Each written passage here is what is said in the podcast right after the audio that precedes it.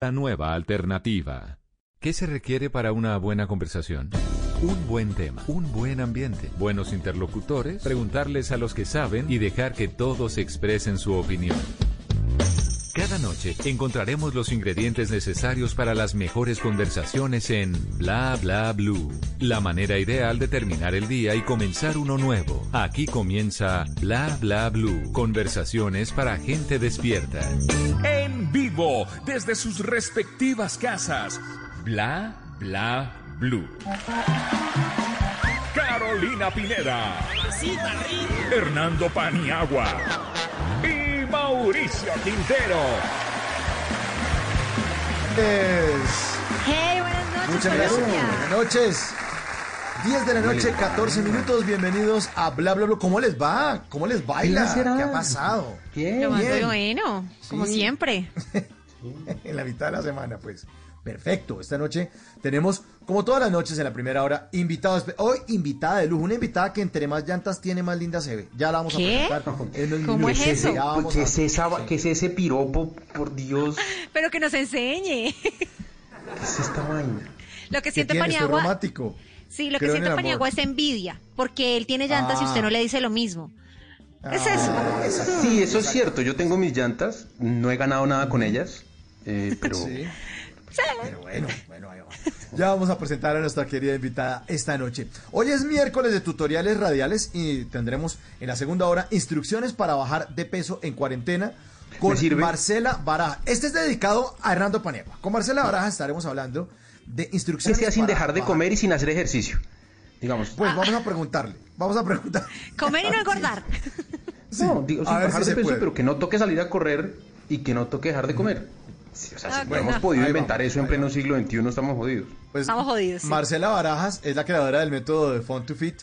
eh, y vamos a ver cómo se logra y a ver si de pronto bajamos algunos pesitos que nos están sobrando aquí a propósito de llanticas. Y a propósito de ese tema, tenemos una encuesta también puesta en nuestra cuenta de Blue Radio en Twitter para que ustedes la respondan y hagan parte de estas conversaciones en esta noche. La pregunta es, ¿siente que esta cuarentena eh, o que en esta cuarentena ha subido de peso? ¿Siente usted que en esta cuarentena ha subido de peso? ¿Sí o no? Pero de sentirlo, sentirlo o de verdad sentirlo pesarse. O de estar firmemente convencido, porque yo, yo me Yo estoy me firmemente precioso, convencido, pero- por lo menos. Sí, sí, yo soy gordito de corazón también. Sí, sí, sí, Ok. Exactamente. Ahí pueden responder entonces en nuestra cuenta de Blue Radio en Twitter esa encuesta. Y hoy es miércoles de música de los años 90. Así que arrancamos con una canción de los años 90. Aquí está ¿Qué me Joe? Vasconcelos. Uy, qué bueno. Bienvenidos a Bla Bla Blue. Dejo huellas en mi corazón. Y ya que todo parece normal, sigues mintiéndole al corazón. Y por eso ponle mucha atención. Dame un beso y no vuelvas más. Y ya que todo parece normal. Sigue tu propio camino. Cuidado, vas a ver que no se juega con vida ajena, mujer. Cuidado, puede ser que por las noches sueñes conmigo. Llevo tres días sin dormir. Ay, ay, ay, Joe Vasconcelos de 1999, música de los años 90. Prográmense porque tengo muy, muy buenas canciones para todos ustedes esta noche. Bueno, me confirman que ya está lista nuestra invitada, la pueden ver en el Facebook Live. Ya iniciamos nuestra transmisión en la cuenta de Blue Radio Colombia, búsquenla. Ahí está nuestra invitada. Eh, y nuestra invitada esta noche me recuerda mis inicios en la radio, eh, porque yo me equivoca tanto que me decían la cheche. Era una patinadera al aire, la cosa más espantosa. Era una cosa. Y patine, y patine, pero hermano, pero no, bueno. Recibamos Pero con un fuerte aplauso a la bellísima. Pero explíquele a la gente por qué. Porque, Pues porque antes de- usted empieza a hablar y después se devuelve y, pati y, vuelve, y, y se corrige y dice y, y- y patinando, patinando, Ah, patinando, así como estamos bueno. patinando en este momento. Recibamos con un fuerte aplauso a la bellísima Cecilia Margarita La Chechi. ¡Bravo! Buena, bienvenida Bravo. a Bla Bla Blue. ¡Qué! Hola, ¿cómo están? Feliz noche, un saludo para todos. ¿Qué Hola Chechi? ¿cómo estás? Muy bien, muchas gracias. Bueno, Chechi, eh, después de tantos años, después de 20 años de, de- de- de- del momento en que usted se coronó como campeona juvenil del Mundial de Patinaje, y que se hizo en, en Barranca Bermeja, en Santander, pues ahora, después de 20 años, usted ya se dedicó fue a enseñar y tiene su propia escuela eh, que tiene más de 400 integrantes que funciona en Bogotá y también en Cartagena. Hablemos un poquito de ese proyecto bello que es para las generaciones que vienen, Chechi. Bueno, ya luego de haber logrado 24 títulos mundiales, cumplir como todo el ciclo deportivo, en todo el ciclo olímpico hasta Juegos Panamericanos, porque mi deporte no es eh, incluido en los Juegos Olímpicos, eh, pensé que cuál era la manera de retribuirle al deporte lo que había- me, me había dado y sin duda alguna no había mejor eh, manera de poner al servicio de las nuevas generaciones todo el conocimiento, la experiencia, para abrirles un espacio a ellos de formación deportiva. Entonces inicié la escuela eh, Chechi Baena y la Fundación Chechi Baena para ayudar a los niños y jóvenes a que vean el deporte un estilo de vida. Inician en el patinaje, no sabemos si van a llegar al alto rendimiento en el patinaje, pero sin duda alguna tienen sus inicios y su formación en el deporte. Oiga, Chechi, pero usted le entra a esto eh, cuando todavía está en un nivel competitivo, pues normal. Eh, usted podría seguir compitiendo, podría seguir ganando, podría meterle más medallas. No sé dónde tiene para guardarlas, pero Las tiene el papá. la pregunta es, eh, ¿a usted no, no le cuesta estar desde las gradas o desde la organización y ver todavía a la gente compitiendo cuando usted podía estar todavía ahí? ¿No, no fue una decisión fregada esa? pero me acuerdo de lo duro que es y se me quita. no, mentira. Sí, es que la es- es muy complicado. Creo que uno cumple ciclos, creo que uno cumple ciclos en la vida y yo fui campeona mundial a muy temprana edad. Mi primer campeonato mundial fue a los 13 años. He sido la única patinadora en la historia de ganar un título mundial y gané cuatro títulos mundiales y impuse un récord mundial en mi primer mundial. Y a lo largo de todos esos años competí mundial casi todos los años porque mi deporte tiene mundial todos los años. Corrí el circuito mundiales de maratones, ganándolo tres años consecutivos. Y uno, uno en el deporte siempre tiene retos, un reto más. Eh, no había, ya lo había logrado todo entre comillas en el deporte porque no estaba el sueño olímpico, entonces yo dije, bueno, llegó la hora de dar un paso al costado, seguir ayudando a las nuevas generaciones. Yo creo en el deporte como una herramienta transformadora positivamente para los niños y jóvenes de nuestro país, donde el talento brota naturalmente. Entonces yo creo que quién más que nosotros, venidos del deporte, poder ayudarlos a ellos a que vean en el deporte un estilo de vida. Entonces, por eso seguí en ese proceso y paralelamente iniciar mi proceso académico, porque en- si vamos atrás en nuestra época le decían no estudias o, haces deporte, o estudias o patinas al alto rendimiento. Y, y creo que fue una de las cosas más difíciles para mí porque yo ya en mis últimos años empecé a estudiar y era ir a la universidad, yo con 22, 24, 25 años, con niños de pues, jóvenes de 17, eh, también era, no era tan fácil, pero sin duda alguna considero que, que eso debe cambiar. Aunque el deporte es una herramienta educadora, creo que los deportistas también se tienen que preparar académicamente para seguir en su proceso profesional. Chechi, pero yo sí quiero echar mucho, mucho, mucho para atrás y quiero que nos cuente ese primer contacto que usted tuvo con los patines, porque si no estoy mal fue que en su jardín la pusieron a llevar unos patines y cómo es que usted se enamora de esos elementos llenos de ruedas. Bueno, yo empecé a patinar así por el colegio. A mí me, me metieron en el colegio a muy temprana edad porque era una niña demasiado hiperactiva. Tenía a todos en la casa cansados y dijeron, bueno, vamos a Mamita, mandarla al colegio. Haga algo. Eh, en la lista de- del colegio pedían un par de patines y un tablero de ajedrez. Yo tenía tres años. Entonces era muy extraño, pero en mi colegio eh, eh, enfocaban en esos dos deportes y a los tres años inició, pues tuve mi primer contacto con los patines.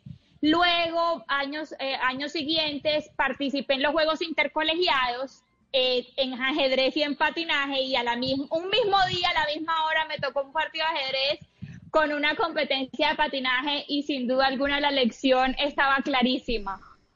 No, Y eso habría entonces- sido distintísimo. Váyanse la Chechi campeona mundial de ajedrez. O sea, con to- to- toda esa energía, con toda esa vaina, con, con la vaina de la costa, jue madre. No que sería la hija del viento. No, no, eso no da. Pero, No, pero- no, no, de verdad que no, aunque mis inicios fueron muchos nos, porque yo era chiquita, barrigona, no tenía ningún biotipo que diga esta niña puede ser la próxima campeona. Eh, no, yo me enamoré del deporte, era la más virriosa, como diríamos aquí en la costa, era la primera que llegaba a la pista, era la última que me iba, si decían 10 vueltas, yo hacía 12, y ahí empezó mi amor por el deporte y creo que yo me formé por el entrenamiento y llegué a ser campeona por el amor y la pasión que, que le tuve al deporte. Pero, pero Chechi, usted le dice a su papá como a los cinco años que le inscriba en la Liga de Cartagena. ¿Sus papás qué dijeron? ¿Siempre la apoyaron o, o dijeron, venga, es que usted como que no tiene madera para eso? Bueno, mi papá es un hombre de deporte toda la vida. Mi papá es periodista deportivo. Fue mi principal crítico durante toda mi carrera deportiva y que su hija quisiera ser patinadora en una región donde es el béisbol, donde es el boxeo.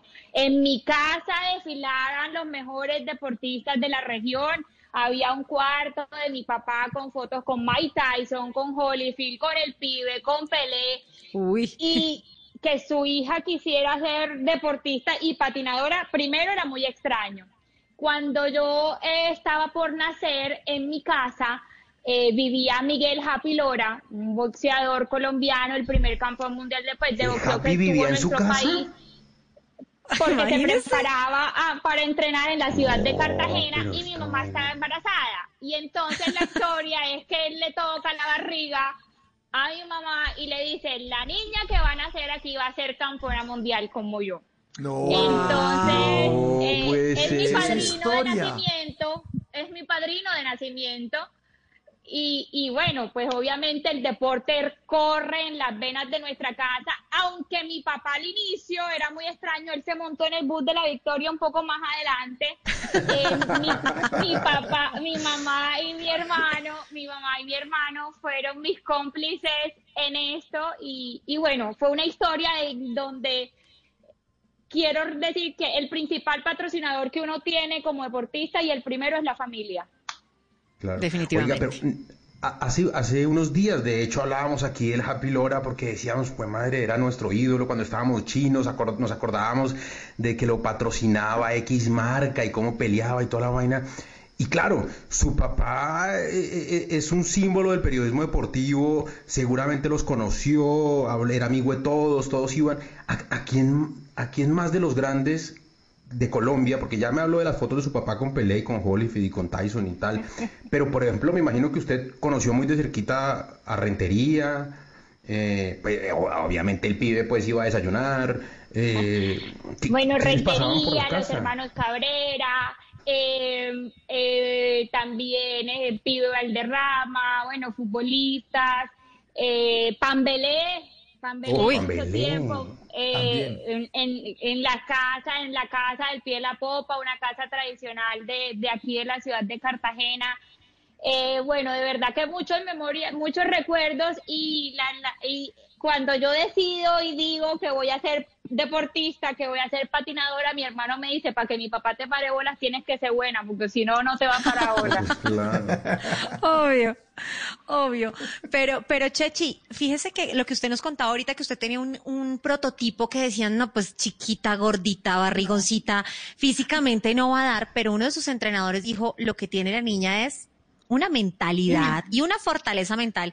Y uno empieza a ver su carrera, Chechi, y es que ese primer campeonato, yo no entiendo a usted cómo la dejaron competir. Cuéntenos cuál fue el truco, porque la edad mínima eran 14 años y usted tenía 13. ¿Cómo, ¿Qué hicieron? Diga la verdad. Bueno, eh, sí, evidentemente, la- eh, normalmente no, no una niña, una deportista con, con 13 años no era normal que clasificara una selección Colombia y fuese a competir a un campeonato del mundo. Eh, la historia es eh, la siguiente. Bueno, yo les voy a contar cómo empezó todo porque mi sueño inició en Barranca Bermeja. En el año 96 es el primer mundial juvenil. en Barranca Bermeja, yo tengo nueve años y yo le digo a mi papá, me voy para Barranca Bermeja a ver el campeonato del mundo. ¿Cómo así que tú vas para Barranca Bermeja? No sé qué, mi mamá ya tenía todo organizado, una deportista bolivarense iba a participar y mi entrenador iba a ir y mi hermano dijo, no, yo me voy con ella, nos fuimos en bus desde Cartagena a Barranca Bermeja y ahí yo dije, yo quiero ser campeona, ver a Diego Rosero, Jorge Andrés, Silvia Natalia Niño, pues todas esas glorias del patinaje colombiano en esa época, ganar y ser campeones por primera vez Colombia en un mundial de patinaje, yo digo, yo quiero estar ahí. Y coincidencialmente, muchos años después me dio la oportunidad la vida de correr mi primer campeonato del mundo a Barranca Bermeja yo llego a Barranca Bermeja porque ese año, eh, en la búsqueda de mejorar mi rendimiento deportivo, porque como lo dije, yo fui hecha por el entrenamiento, yo no, yo era, miren, yo eh, cuando tenía siete, ocho años yo me orinaba, yo vomitaba en la línea de salida, o sea, era la última, o sea, era una niña que pero yo siempre llegaba hasta después de la línea de meta y terminaba feliz de la vida de haber competido. Pero la, eh, fui mejorando y en el año 2000 hubo un campeonato en Estados Unidos en enero y yo fui a competir porque mi mamá en la búsqueda de mejorar mi rendimiento me llevó pero en ese campeonato no dejaban competir a menores de edad porque era un campeonato pago en dinero, como buena colombiano, como buena mamá, yo no sé cómo convenció a la organización para que me dejaran correr, al igual yo no iba a ganar, era una niña que iba a estar de Colombia, y con la sorpresa que la niña le gana a las campeonas mundial del momento, a Jessica Smith, Teresa Clis, mi mamá en el fotofinish sale en la foto con las manos arriba y yo salgo en las portadas de las revistas de patinaje. ¿Quién es Cecilia? Entonces, cuando yo regreso a Colombia, pues ya me conocían un poco y la federación eh, me llama y consulta con mi familia, con el cuerpo técnico, para subirme de categoría para mm. subirme de categoría a ver si podía clasificar e ir al campeonato del mundo. Y lo, lo hicimos y clasifiqué y fui a mi primer campeonato mundial. Chechi, ¿y ah. cómo le iba con, esos otros deportistas? Porque usted siendo tan chiquita, ellos dándole un montón de tiempo y entrena y friegue y joda y corre, y usted llega y gana. Eh, eh, había dos opciones, o que la cogieran y la consintieran y la cuidaran, o que dijeran, esta china bueno, eh, varias cosas. Yo, yo me formé por el entrenamiento, vuelvo y lo digo, y siempre fui muy competitiva. Como lo dijo, mi fortaleza estaba en la mente, en saber cómo correr, eh, en analizar la competencia, los rivales. Mi hermano se convirtió en una pieza muy importante en este proceso y mis cualidades eran esas. Cuando yo clasifico al mundial, las concentraciones para ir al mundial son muy largas, son dos meses. Y yo recuerdo que mi mamá y mi hermano, mi mamá dejó de trabajar, rentaron un apartamento en Barranca Bermeja, porque yo era la niña de, la selección, era muy pequeña y no tenían temor de cómo iba a ser dentro de una selección eh, mi desempeño. Eh, recuerdo hay una anécdota que en estos días yo no me acordaba, mi hermano la cuenta, en que nos ponen la categoría mayores y la categoría juvenil a hacer un pique, un lanzado, un entrenamiento. Y yo iba detrás de las mayores porque las mayores son las mayores y yo ataco y les gano el pique. Y eso fue, yo recuerdo que gritaron, que Cecilia, ¿cómo así? ¿Que qué te pasa? Pero yo no lo entendía. Para mí era normal porque yo estaba compitiendo por mi puesto. Era un pique. Eh, entonces, pero bueno, son cosas que, que uno las entiende más adelante, pero en ese momento yo creo que tenía un objetivo, quería convertirme en campeona mundial, era mi sueño y había tenido muchas dificultades para llegar ahí, pero yo era la única que tenía la posibilidad de poder hacerlo, porque cuando uno se monta en la pista, pues obviamente es uno compitiendo contra todos los rivales, aunque ya tenga su estrategia, tenga su entrenador. Creo que es el momento íntimo de un deportista y, bueno, yo eh, me preparaba para eso. Me encontré con una entrevista de su papá, Chechi, en el que creo que fue en ese primer campeonato donde usted la primera carrera no la puede correr porque dejaron los números en el hotel, porque le pusieron tres faltas y dijeron, esta niña se nos va a derrumbar. ¿Por qué no la dejaron correr? Porque esa no la corrió. Sí, bueno, eh, era el primer mundial, Colombia ganaba el sorteo de primera, era mi primer mundial, la primera, inauguraba el campeonato del mundo, pues era una nervios, tensión, ya la expectativa de competir, el escenario a reventar. Y yo estoy calentando y le digo a mi hermano, no tengo los números. Y mi hermano dice, no te preocupes que el delegado los tiene en la carta. Llaman al primer chequeo, sacan el sorteo, Cecilia Baena, Colombia, primera deportista en salir. Mi hermano me arrista los patines, me cambia la red le digo, Juanqui, no tengo los números. Entonces él grita, Elías, los números. Y yo veo que en la carpa empieza la incertidumbre, los números. El juez árbitro llama a línea de salida, como buenos colombianos me hacen un número en papel con marcador en un campeonato del mundo. Claro, eso no se puede, hijo de En- madre. eh, le- la gente empieza a chiflar, le echan agua a la pista para retrasar el campeonato y el juez Ah. árbitro, el juez árbitro colombiano, pues Miguel Contreras, me tiene que descalificar porque no podía competir sin los números, era el reglamento. Y el, el delegado de la selección de, había dejado los números olvidados en el hotel. Lo Muy mato, divino. lo mato. Pero, pero luego compensó, ¿no? Se ganó todo. Siguientes carreras las ganó todas. Sí, la verdad Así es. después, obviamente, creo que ahí está la familia. Mi mamá, eh, que fue mi cómplice en todo mi proceso, me dijo, eso es lo que tú sabes hacer, mañana vas a tener la oportunidad y vas a demostrar por qué estás aquí. Entonces, yo creo que eh, al día siguiente y los días que pude competir, pude lograr eh, el sueño que teníamos. Pues es un gusto siempre hablar con, con una mente campeona, porque aquí hemos tenido a Oscar Córdoba, a muchos deportistas, y siempre detectamos eso. Es la mente, es la mente y además el que entrena el cuerpo, como usted lo dice, Chechi. Estamos muy contentos de estar aquí con usted esta noche, aquí en Bla Bla Blue, la Chechi Baena.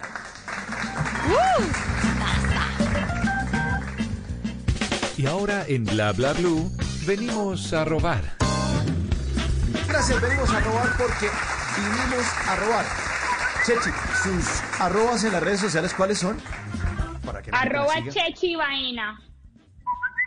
Sencillita. Pero esa Chechi es con Y, Con ¿no? Y de yuca, con Y. Con Y de yuca. Con Y de yuca y de ñame ahí. Chechi Baena, ahí está. Vinimos a robar porque venimos a robar. Yo a veces me robo cosas de Instagram, de Twitter, de Facebook, pero las arrobo aquí en Bla Bla Blue. Como esta, por ejemplo. Eh, arroba disfuncionario puso en su cuenta de Twitter lo siguiente. Dice, habrían podido reemplazar las 43 excepciones con un artículo que dijera, lo que fue, fue. Eh, está mucho más fácil. Arroba la, la luna, la luna 19 puso en su cuenta de Twitter lo siguiente, dice, si abren las iglesias, que abran los moteles. Cada uno se arrodilla donde quiere, ¿no? No, se está confundiendo. Y tienen razón. No, no, está como muy pesada esta. Bueno, bueno, es Andrés eh, Riepes en su cuenta de Twitter posteó una imagen en la que se lee el siguiente diálogo. Es un diálogo entre pareja. El- la mujer pregunta, amor, engordé, y el tipo dice, cariño, tú nunca has sido delgada. Hora del deceso, 21.30, causa de muerte, coronavirus. No, sí, no, No se no, busque una no. muerte pendeja. Llegaron los negros, llegaron los negros. De vainas encontraron el cuerpo. Y este último, arroba Diego Alejo CM, en Twitter puso lo siguiente, dice, pregunté en servicio al cliente en Home Center si era obligatorio informar por redes sociales que cuando uno compra la Air Fryer, toca subir fotos las 10 primeras veces que la use. Me dijeron que eso se compra para cocinar y no para andar pendejeando en las redes sociales, que qué pena con ellos. Vinimos a robar porque venimos a robar. Dejen de chicanear con la olla, hombre, ya no más. Bla Bla Blue. Conversaciones para gente despierta. Que te pica la manito. Que te pica el ombliguito. Que te pica la boquita. Que te pica los ojitos. Que te pica el qué. Que cómo se mata y dice y se mata así. ¡Pua! ¡Pua! ¡Pua! ¡Pua! ¡Pua!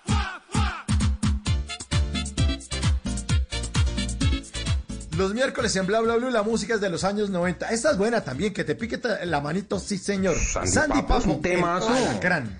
Máximo. Sí, eso es- era una institución en los años 90. ¿Qué música oía usted, Chechi, en los años 90?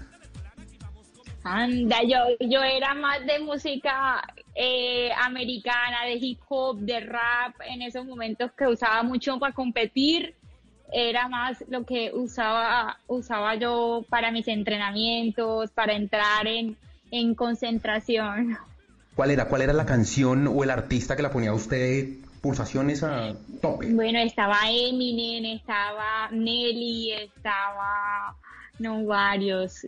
Yo pues o sea, no no los tengo presentes en estos momentos, pero era era eso lo que escuchaba en ese momento. Oiga, Chechi, usted nos contaba ahorita su, su palmarés y, y- y- y yo pensaba cómo eh, en el tope de, de ese rendimiento deportivo cuando llegaba a los torneos, cuando llegaba a las competencias. Es que usted era más o menos el Messi de, de- de ese patinaje. O sea, patinaje, son, sus, son, sus, son sus rivales, pero todos quieren una foto con Messi. ¿Usted sentía que esa, ese favoritismo, esa, esa superioridad que, que uno sabía que había sobre los demás, hacía que las demás se rindieran y dijeran, "Ah, esta, esta vieja no le vamos a ganar? ¿O que le metieran Bueno. la ficha y todo el mundo quisiera ganarle? Yo creo que eh, había eso, había la competencia. En esos momentos Colombia arrancaba a mostrarse como potencia en nuestro deporte, como, como en la generación, en mi generación. Pero sin duda alguna considero que todos nos preparamos para pararnos en la línea de meta a ganar. Yo tenía rivales completamente eh, fuertes y, y también tenía coequiperas colombianas que también tenían un excelente nivel.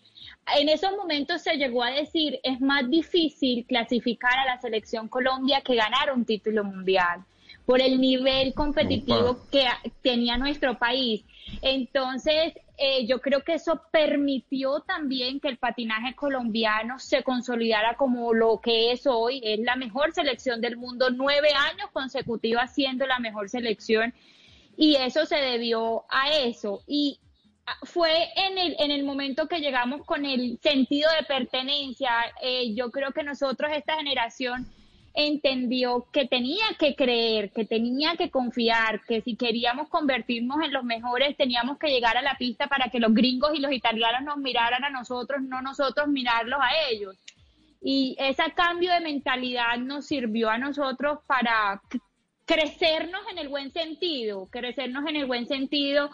Y, y yo creo que ese trabajo hecho por la Federación de Patinaje, el cuerpo técnico, ayudó muchísimo a, a esas condiciones de esos atletas de nuestra generación. Chechi, pero usted en 2001 alguien le hizo ojitos. Llegó el entrenador de patinaje en hielo de Estados Unidos, la ve entrenar y le dice, así le dijo, yo en seis meses te tengo como campeona mundial. y le hizo ojitos y fue Uy, habla en tentación. inglés, Perfecto. un inglés. Felicitaciones. Gracias. Bueno, en la búsqueda de- del sueño olímpico, eh, que, hacía uno, ahí había un programa que se llamaba Transition in Line to Ice, que permitía a los corredores de ruedas irse al hielo. Eso ahora ya es muy fuerte y ya vemos que los colombianos han participado en Olimpiadas sobre hielo. Pero en mi época, pues en realidad estaba arrancando, era un proyecto, entrenar en hielo era demasiado costoso, eh, no teníamos federación de invierno, teníamos que irnos en esos momentos a estrenar al Centro Olímpico en Estados Unidos como lo hacen ahora, pero en esos momentos en realidad no estaba tan, tan claro el proyecto y por eso era, era sin duda eh, eh, una un- arriesgar demasiado eh, el tema tecnológico, el tema de recursos. En esos momentos en realidad no, no era como, no estaba como muy clara la meta.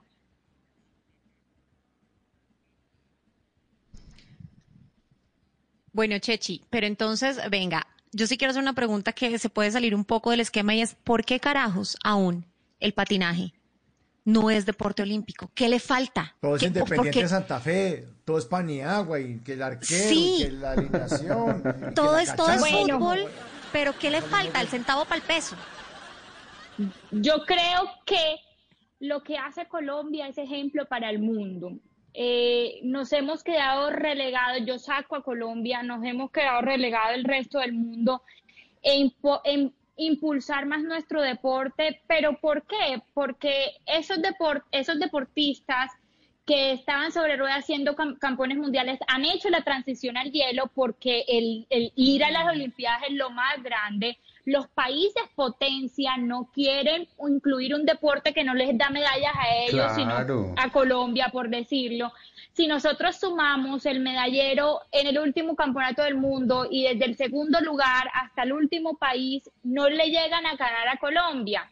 Entonces, Primero, el desarrollo de nuestro deporte a nivel mundial. La Federación Internacional debería mejorar ese proceso. Creo que los mundiales deben ser cada dos años, eh, disminuir el número de competencias. O sea, hay algunos cambios a nivel internacional. No hablo de Colombia porque Colombia sin duda alguna está haciendo bien la tarea. Tiene sponsor que para, para los Olímpicos es lo más importante. Tiene televisión Colombia, pero el resto del mundo no lo tiene. Entonces ahí mm. creo que está esa situación que, que lastimosamente nos tiene fuera del, ciclo de los Juegos Olímpicos. Oiga, Chechi, y, usted ahorita está con el ministerio ayudando, eh, asesorando, eh, pero no se limita solamente al tema del patinaje, ¿o sí? No, yo después de, mi retiro, bueno, yo estuve con los Juegos Nacionales el año pasado como directora de los Juegos. Eh, trabajo por el deporte. Tengo pues eh, la oportunidad de recorrer el, territorio colombiano eh, viendo las nuevas generaciones, no solo en el patinaje, sino en otras disciplinas deportivas. Creo que eso ha sido eh, una de las grandes apuestas de la llegada del Ministerio del Deporte. Gracias a Dios tenemos ministerio, eso ha cambiado mucho las cosas de cómo nos ven también a nivel internacional, ya teniendo ministerio. Eh, que la cobertura eh, para, para de apoyo a nuestros deportistas sea mucho más amplia. Eso también va a ayudar y beneficiar el desarrollo deportivo en nuestro país. Y, y en el mejor momento deportivo no se puede ser inferior a esa responsabilidad. Yo creo que los resultados en el deporte hablan por sí solos y Colombia no, en muchas disciplinas deportivas ya ha venido mostrando su gran nivel a nivel internacional y eso se debe a una política pública de apoyo al deporte que, está dando resultados.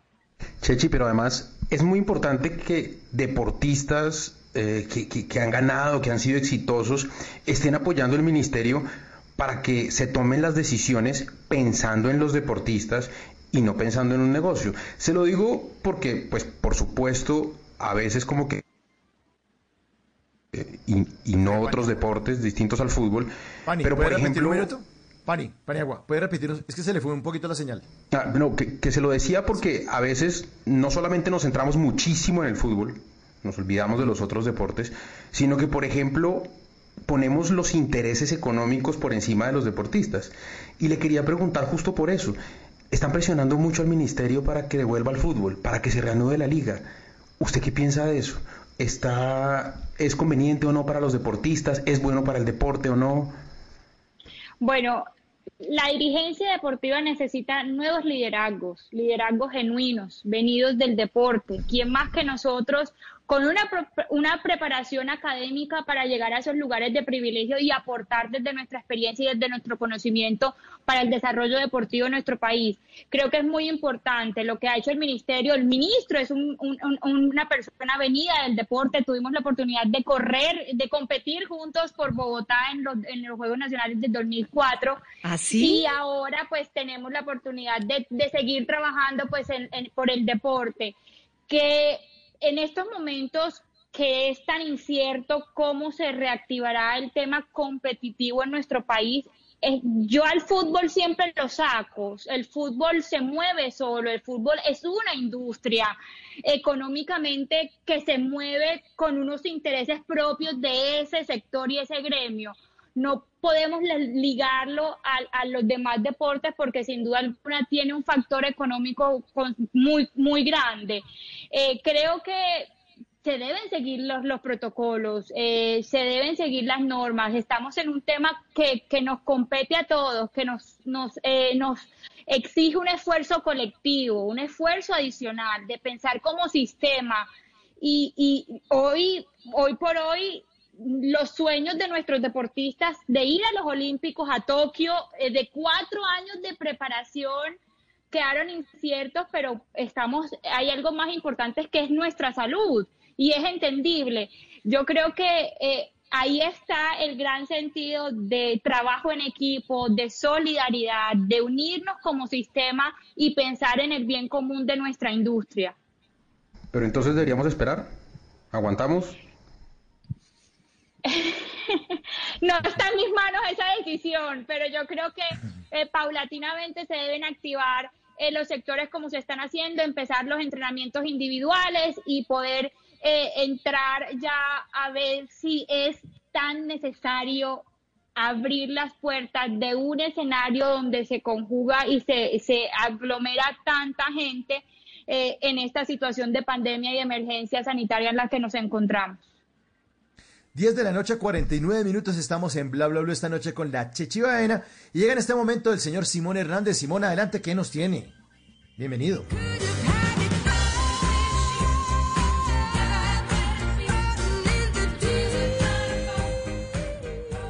Hágame el favor, lo mamacita que está Adele. Y no solo por su evidente cambio físico, sino porque también ha sido una mujer hermosa desde siempre. Pero es que esa foto que publicó en su Instagram para celebrar su cumpleaños 32 dejó boquiabierto a más de uno. Perdió en los últimos años más de 70 kilos y se ganó más de 11 millones de likes y bonitas palabras en su perfil. Y muchos se preguntarán cuál fue el éxito de la cantante en su plan de pérdida de peso. Pues eligió una sí. dieta llamada Seafood.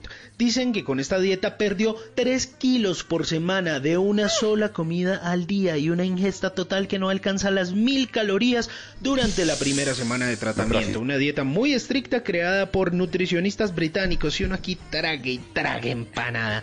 Pero Oye, como aquí no nos dejamos echar tierra, en la segunda hora de Bla Bla Blue vamos a hablar de instrucciones para bajar de peso durante la cuarentena y ver si aplanamos la curva, pero de la barriga. Con Marcela Barajas, creadora de Fun to Fit, un manual que busca servir de guía a todas las personas que están interesadas en llevar un estilo de vida saludable. Mientras tanto, recordemos tres gordos maravillosos que hemos amado por sus papeles en la televisión. ¿De qué está hablando? Bueno, un hombre de su volumen no cabría en uno de nuestros asientos. Me siento en el pasillo. Lo sientes contra el reglamento de incendios. Oye, gordo, yo te tengo una película. Parque Gordásico.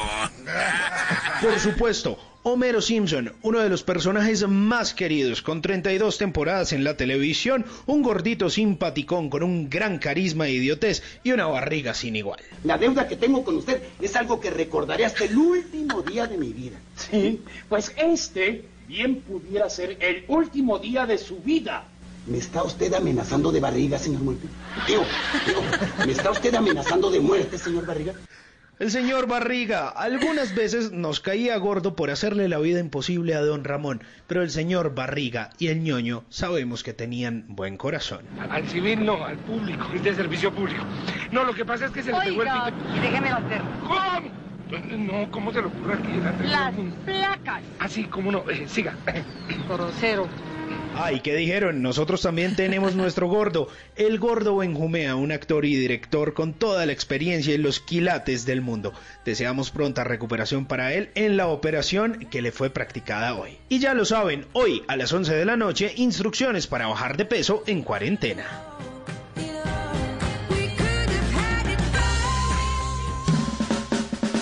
Bla bla blue.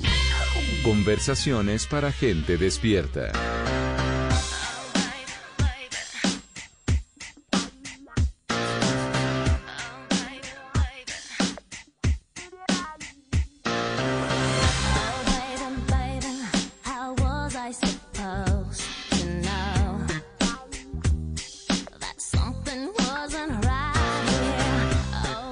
La noche, 52 minutos. eh, los miércoles en Bla Bla Blue, la música es de los años 90. Está Britney Spears, One More Time, Baby One More Time.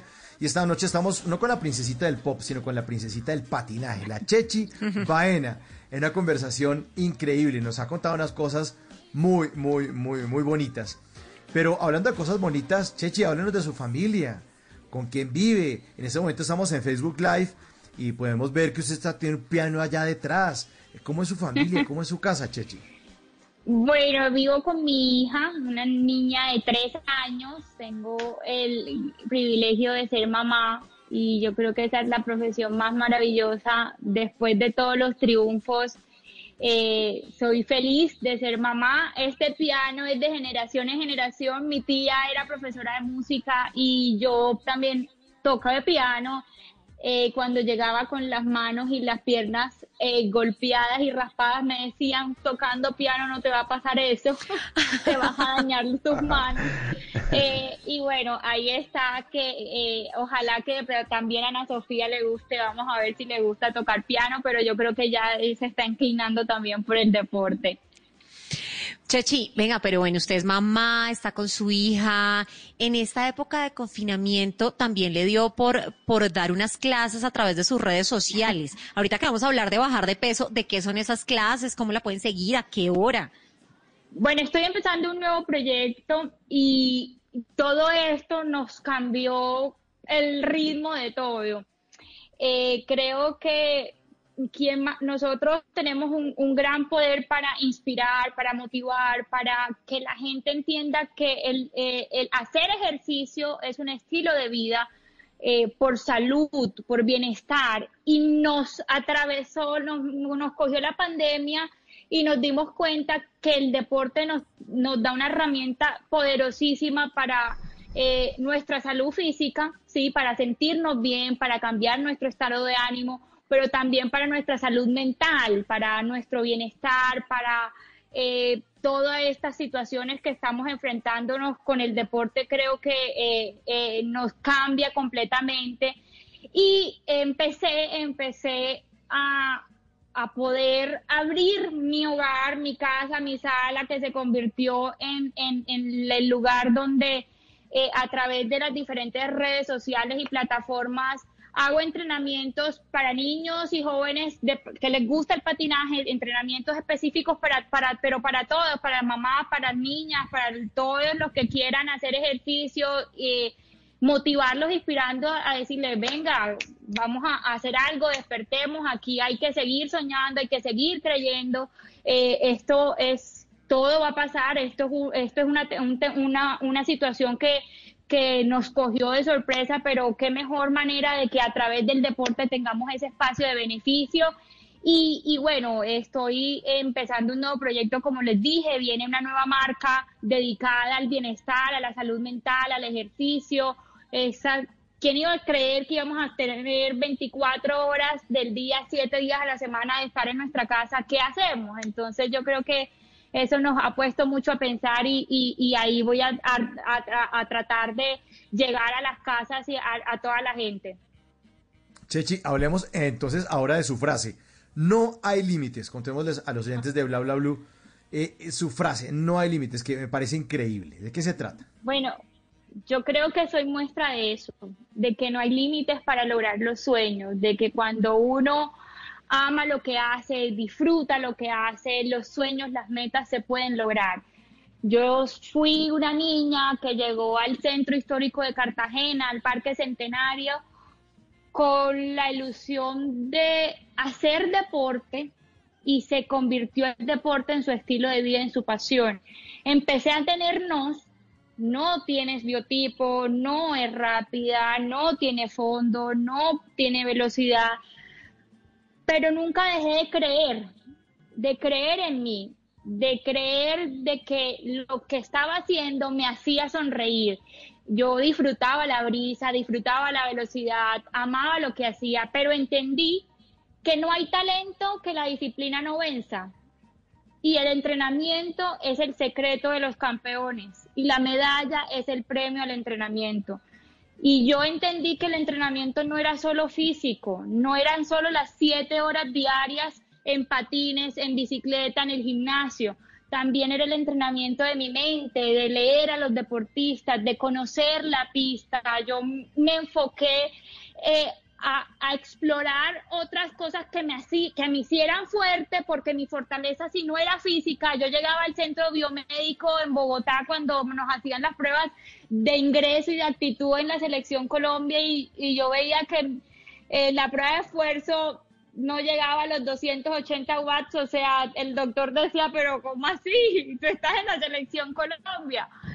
Pero había algo diferente y yo creo que era esas ganas por lograr los sueños, ese amor, porque con liderazgo, con disciplina y con pasión, yo creo que son las claves para cualquier cosa en la vida. Yo porque mi profesión que escogí fue el deporte, pero yo creo que aplica a cualquier cosa que hagamos, como amas de casa, como madres, como empresarios, como emprendedores, como estudiantes, en cualquiera profesión, cuando uno ama lo que hace, cuando quiere lograr sus sueños, pero lo más importante, cuando cree en uno, yo creo que no hay límites, no hay límites para alcanzar lo que alguna vez creían imposible, porque los sueños se cumplen y yo creo que Dios lo premia a uno con lo que se merece y tuve la oportunidad de a través del deporte recorrer el mundo, eh, visitar países, eh, competir en los mejores escenarios y, todo gracias a, a que creí, que creí que era posible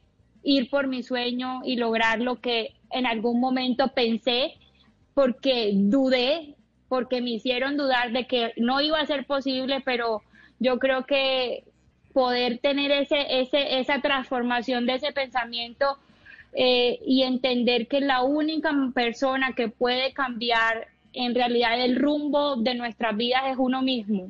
Y salí de aquí de Cartagena a recorrer el mundo y lo hice en ocho ruedas y yo creo que gracias a Dios tuve ese gran privilegio y ojalá pude- pueda ser ahora ejemplo para muchos niños y jóvenes que, que quieren llegar a ser como Chechi Baena, como Diego Rosero, Mariana Pajón, Caterina Ibargüen, Josimar Calvo, Oscar Figueroa, como todos los deportistas que son grandes ejemplos de las nuevas generaciones, porque el deporte, y lo digo con el mejor orgullo, es una herramienta poderosísima de transformación social positiva y costo eficiente, porque una pelota en una región, o en una ciudad o en un, un municipio donde no haya educación, educa, educa con la disciplina, con el trabajo en equipo, con la sana competencia, que se caen y se tienen que levantar. Entonces, eh, el deporte sin duda alguna tiene unas grandes virtudes para, para nuestra vida. Qué bueno, qué maravilla, Chechi. ¿Qué tal las palabras, ah? Bueno, pero ahora el de Pirnos. Yo quiero ser un poco atrevido, ya son las 11 en punto, ya no hay voces y sonidos. ¿Puedo, Chechi, pedirle que toque algo en el piano? Ay, no, no podemos, hasta ahora no puedo. ja. ¿Por qué? Porque se, le- se despierta mi hija y despierta a los Ah, vecinos no, y ahí no, sí. Ah, Imposible. Nada que hacer. Bueno. No la debe. Bueno. Nos la debe. En redes la sube. Sí, ruedan créditos.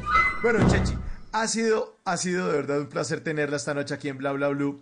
Muchas gracias por sus historias, por habernos traído tantas, tantas glorias, tantas ojos aguados aquí cuando la vimos ser campeona.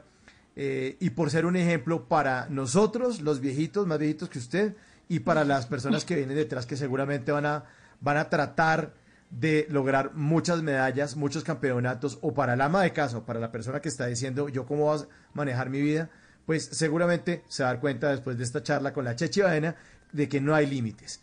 Gracias, Chechi. Mil gracias y buenas noches. Gracias, feliz noche. Bienvenida siempre, Chechi. Un abrazo, Chechi. Es la Chechi Baena en Bla Bla Blue. La música es de los años 90. Los viernes aquí está Shakira Ojos así, otra campeona, otra colombiana que nos pone esa bandera muy alta. Ya regresamos, esto es Bla Bla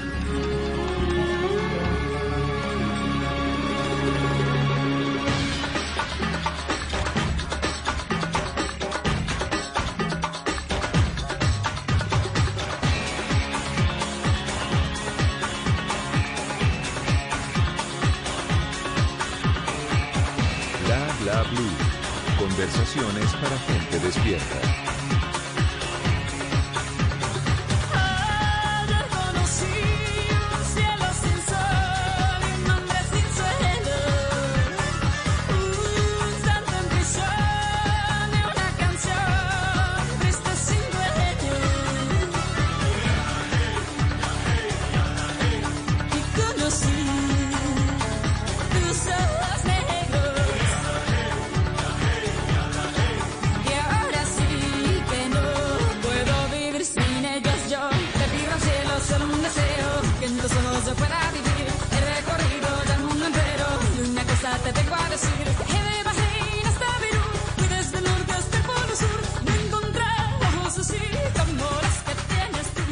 se requiere para una buena conversación?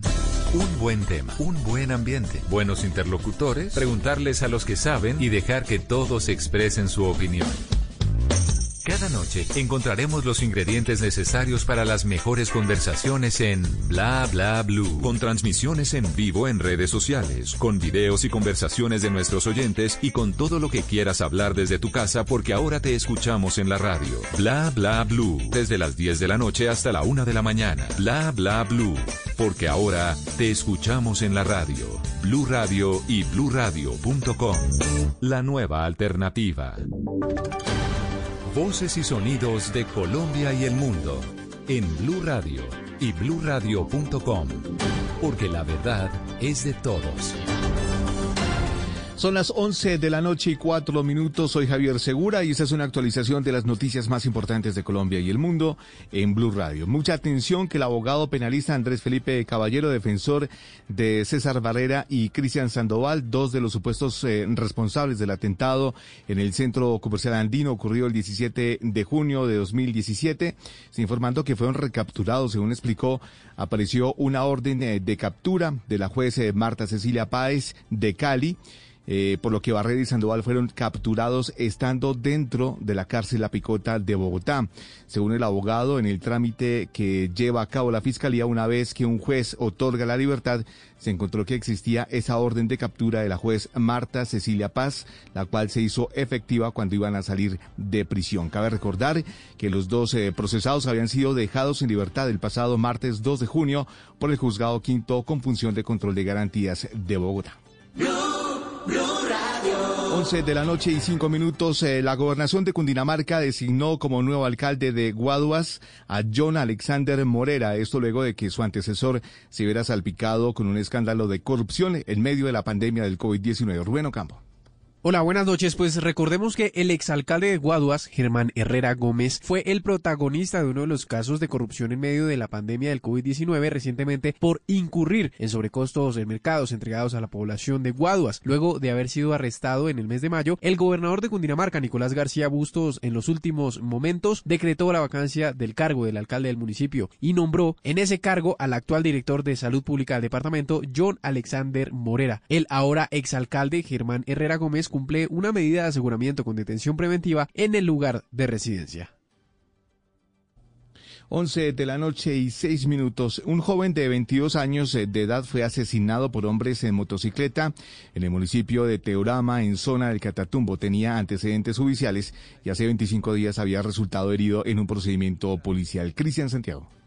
Adrián Angarita Conde, de 22 años de edad, resultó herido el pasado 7 de mayo durante un proceso policial en el barrio María Eugenia Riascos de la ciudad de Cúcuta, según reportes porque al momento de ser requerido por las autoridades, atacó con arma de fuego a los uniformados que reaccionaron y lo hirieron en varias oportunidades. Tras recuperarse hace cuatro días, decidió viajar al municipio de Teorama en la zona del Catatumbo, de donde es oriundo, y esta noche, mientras departía con varios amigos en una de las calles de esa población, hombres en moto lo interceptaron y lo atacaron atacaron a bala hasta acabar con su vida. De Angarita Conde se conoció que tenía anotaciones por hurto y tráfico de estupefacientes.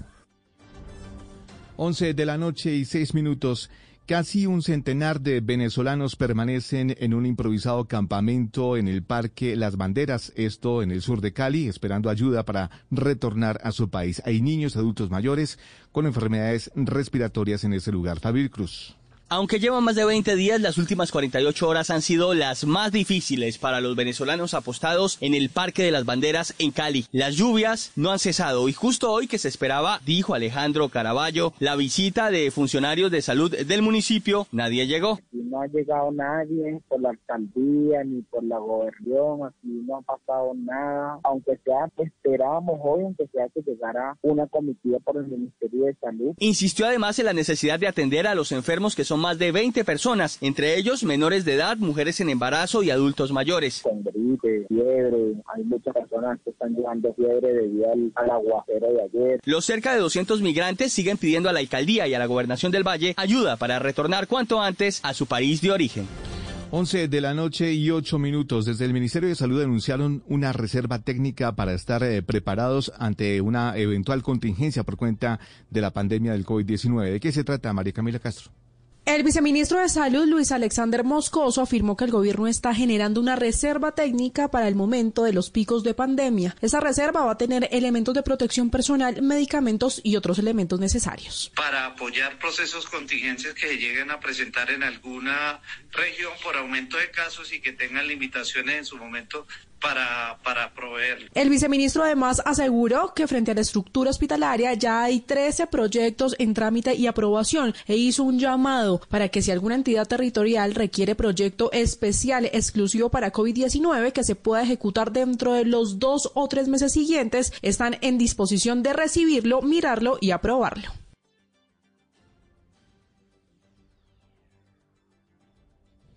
Once de la noche, nueve minutos. En noticias contra reloj, noticia en desarrollo. El Cerrejón confirmó que tres de sus empleados han sido diagnosticados como positivos para COVID-19. Los, tres los tres trabajadores y su familia se encuentran aislados y bajo seguimiento médico, informó la minera a través de un comunicado. La cifra, más de 3.000 empleados formales se beneficiarán de los subsidios a la nómina tramitados por clientes de Scotiabank.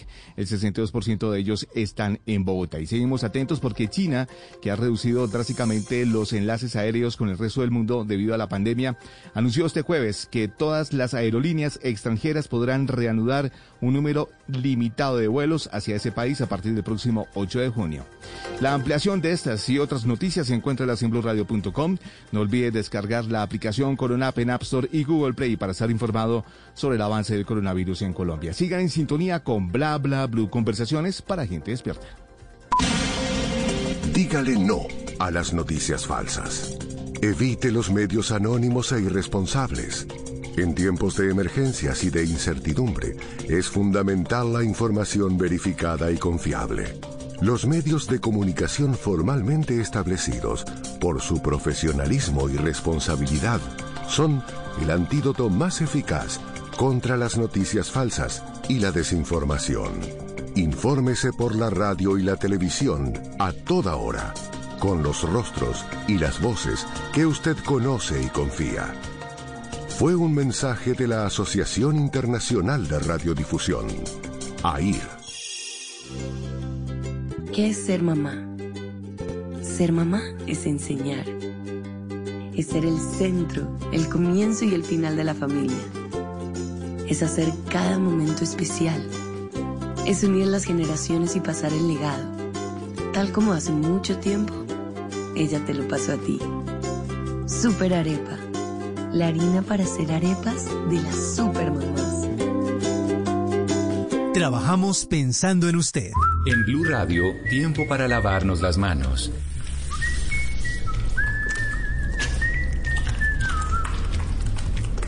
Tómate el tiempo para cuidarte y para enterarte de todo sobre el coronavirus. Síguenos en redes sociales, en bluradio.com y en todos los espacios informativos de Blue Radio. Numeral Yo me cuido, yo te cuido. Blue Radio, la nueva alternativa.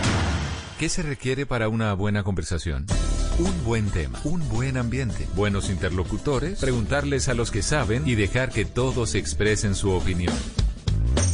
Cada noche encontraremos los ingredientes necesarios para las mejores conversaciones en Bla Bla Blue, con transmisiones en vivo en redes sociales, con videos y conversaciones de nuestros oyentes y con todo lo que quieras hablar desde tu casa porque ahora te escuchamos en la radio. Bla Bla Blue, desde las 10 de la noche hasta la 1 de la mañana. Bla Bla Blue, porque ahora te escuchamos en la radio. Blue Radio y bluradio.com. La nueva alternativa.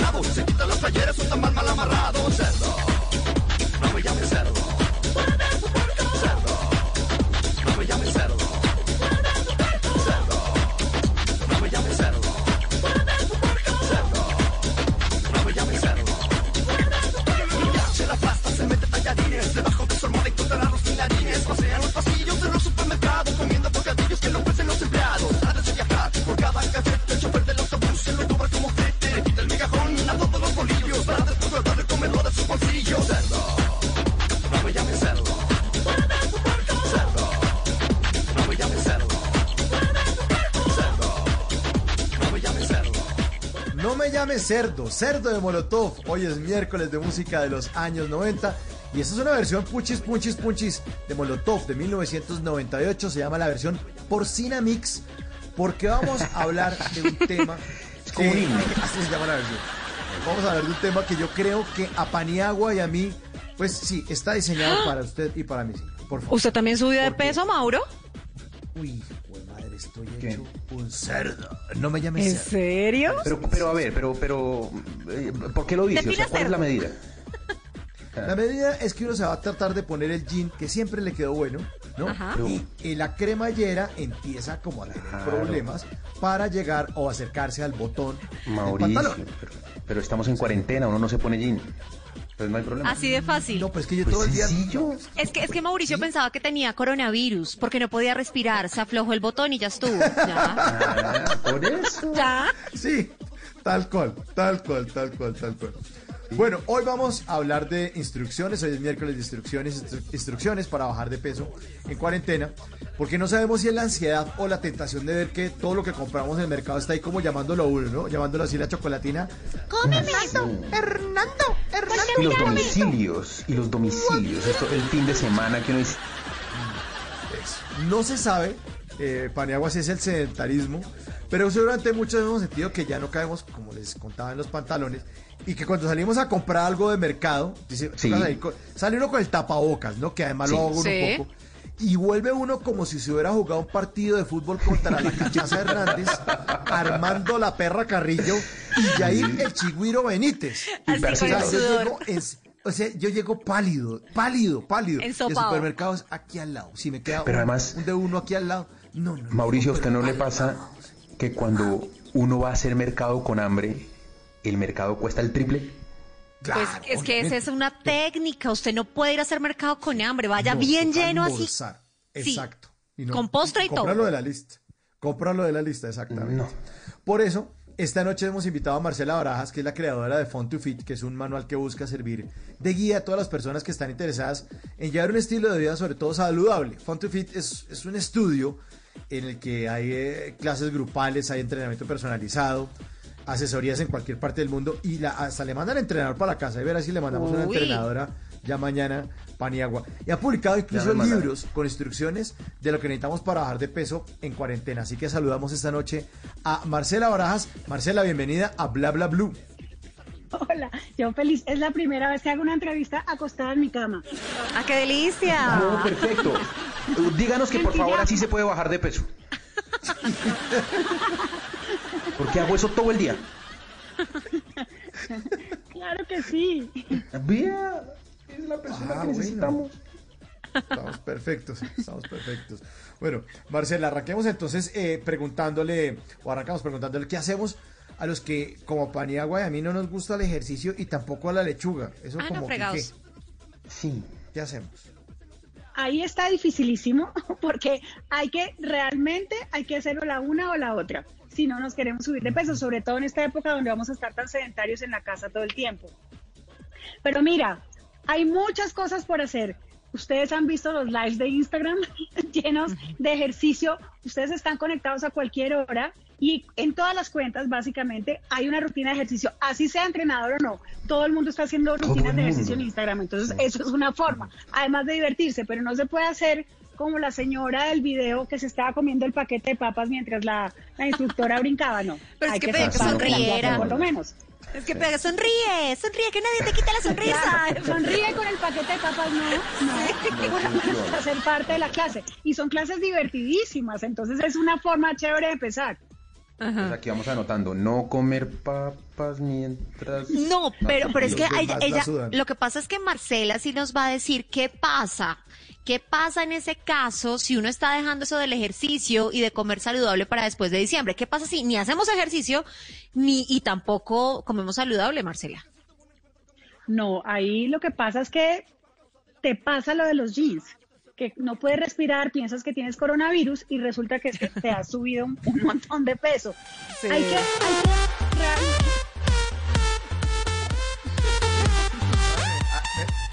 Señores, por favor, sálganse que estamos haciendo una entrevista. Gracias. Además, Siga, además es una entrevista muy seria, o sea, de verdad. Sí. Sí, sí, sí. Obvio. Esa es la, la intención.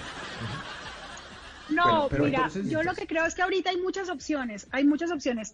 Si no nos gusta hacer ejercicio, Yo soy digamos, si no nos gusta ir al gimnasio, si no nos gusta correr, hay muchas opciones.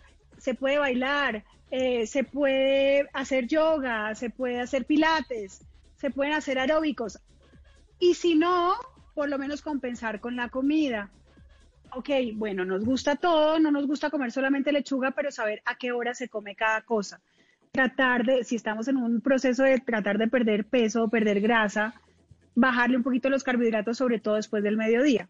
El, desayúnense con una arepa delicioso, cómanse el arroz al almuerzo, pero después del almuerzo pues ya bajemos a, lo- a los carbohidratos y, y nos dedicamos a la proteína y a los vegetales y de pronto a los frutos secos, al maní, las almendras, eh, los, ara- los marañones, pero no más carbohidratos después de esa, después de esa hora.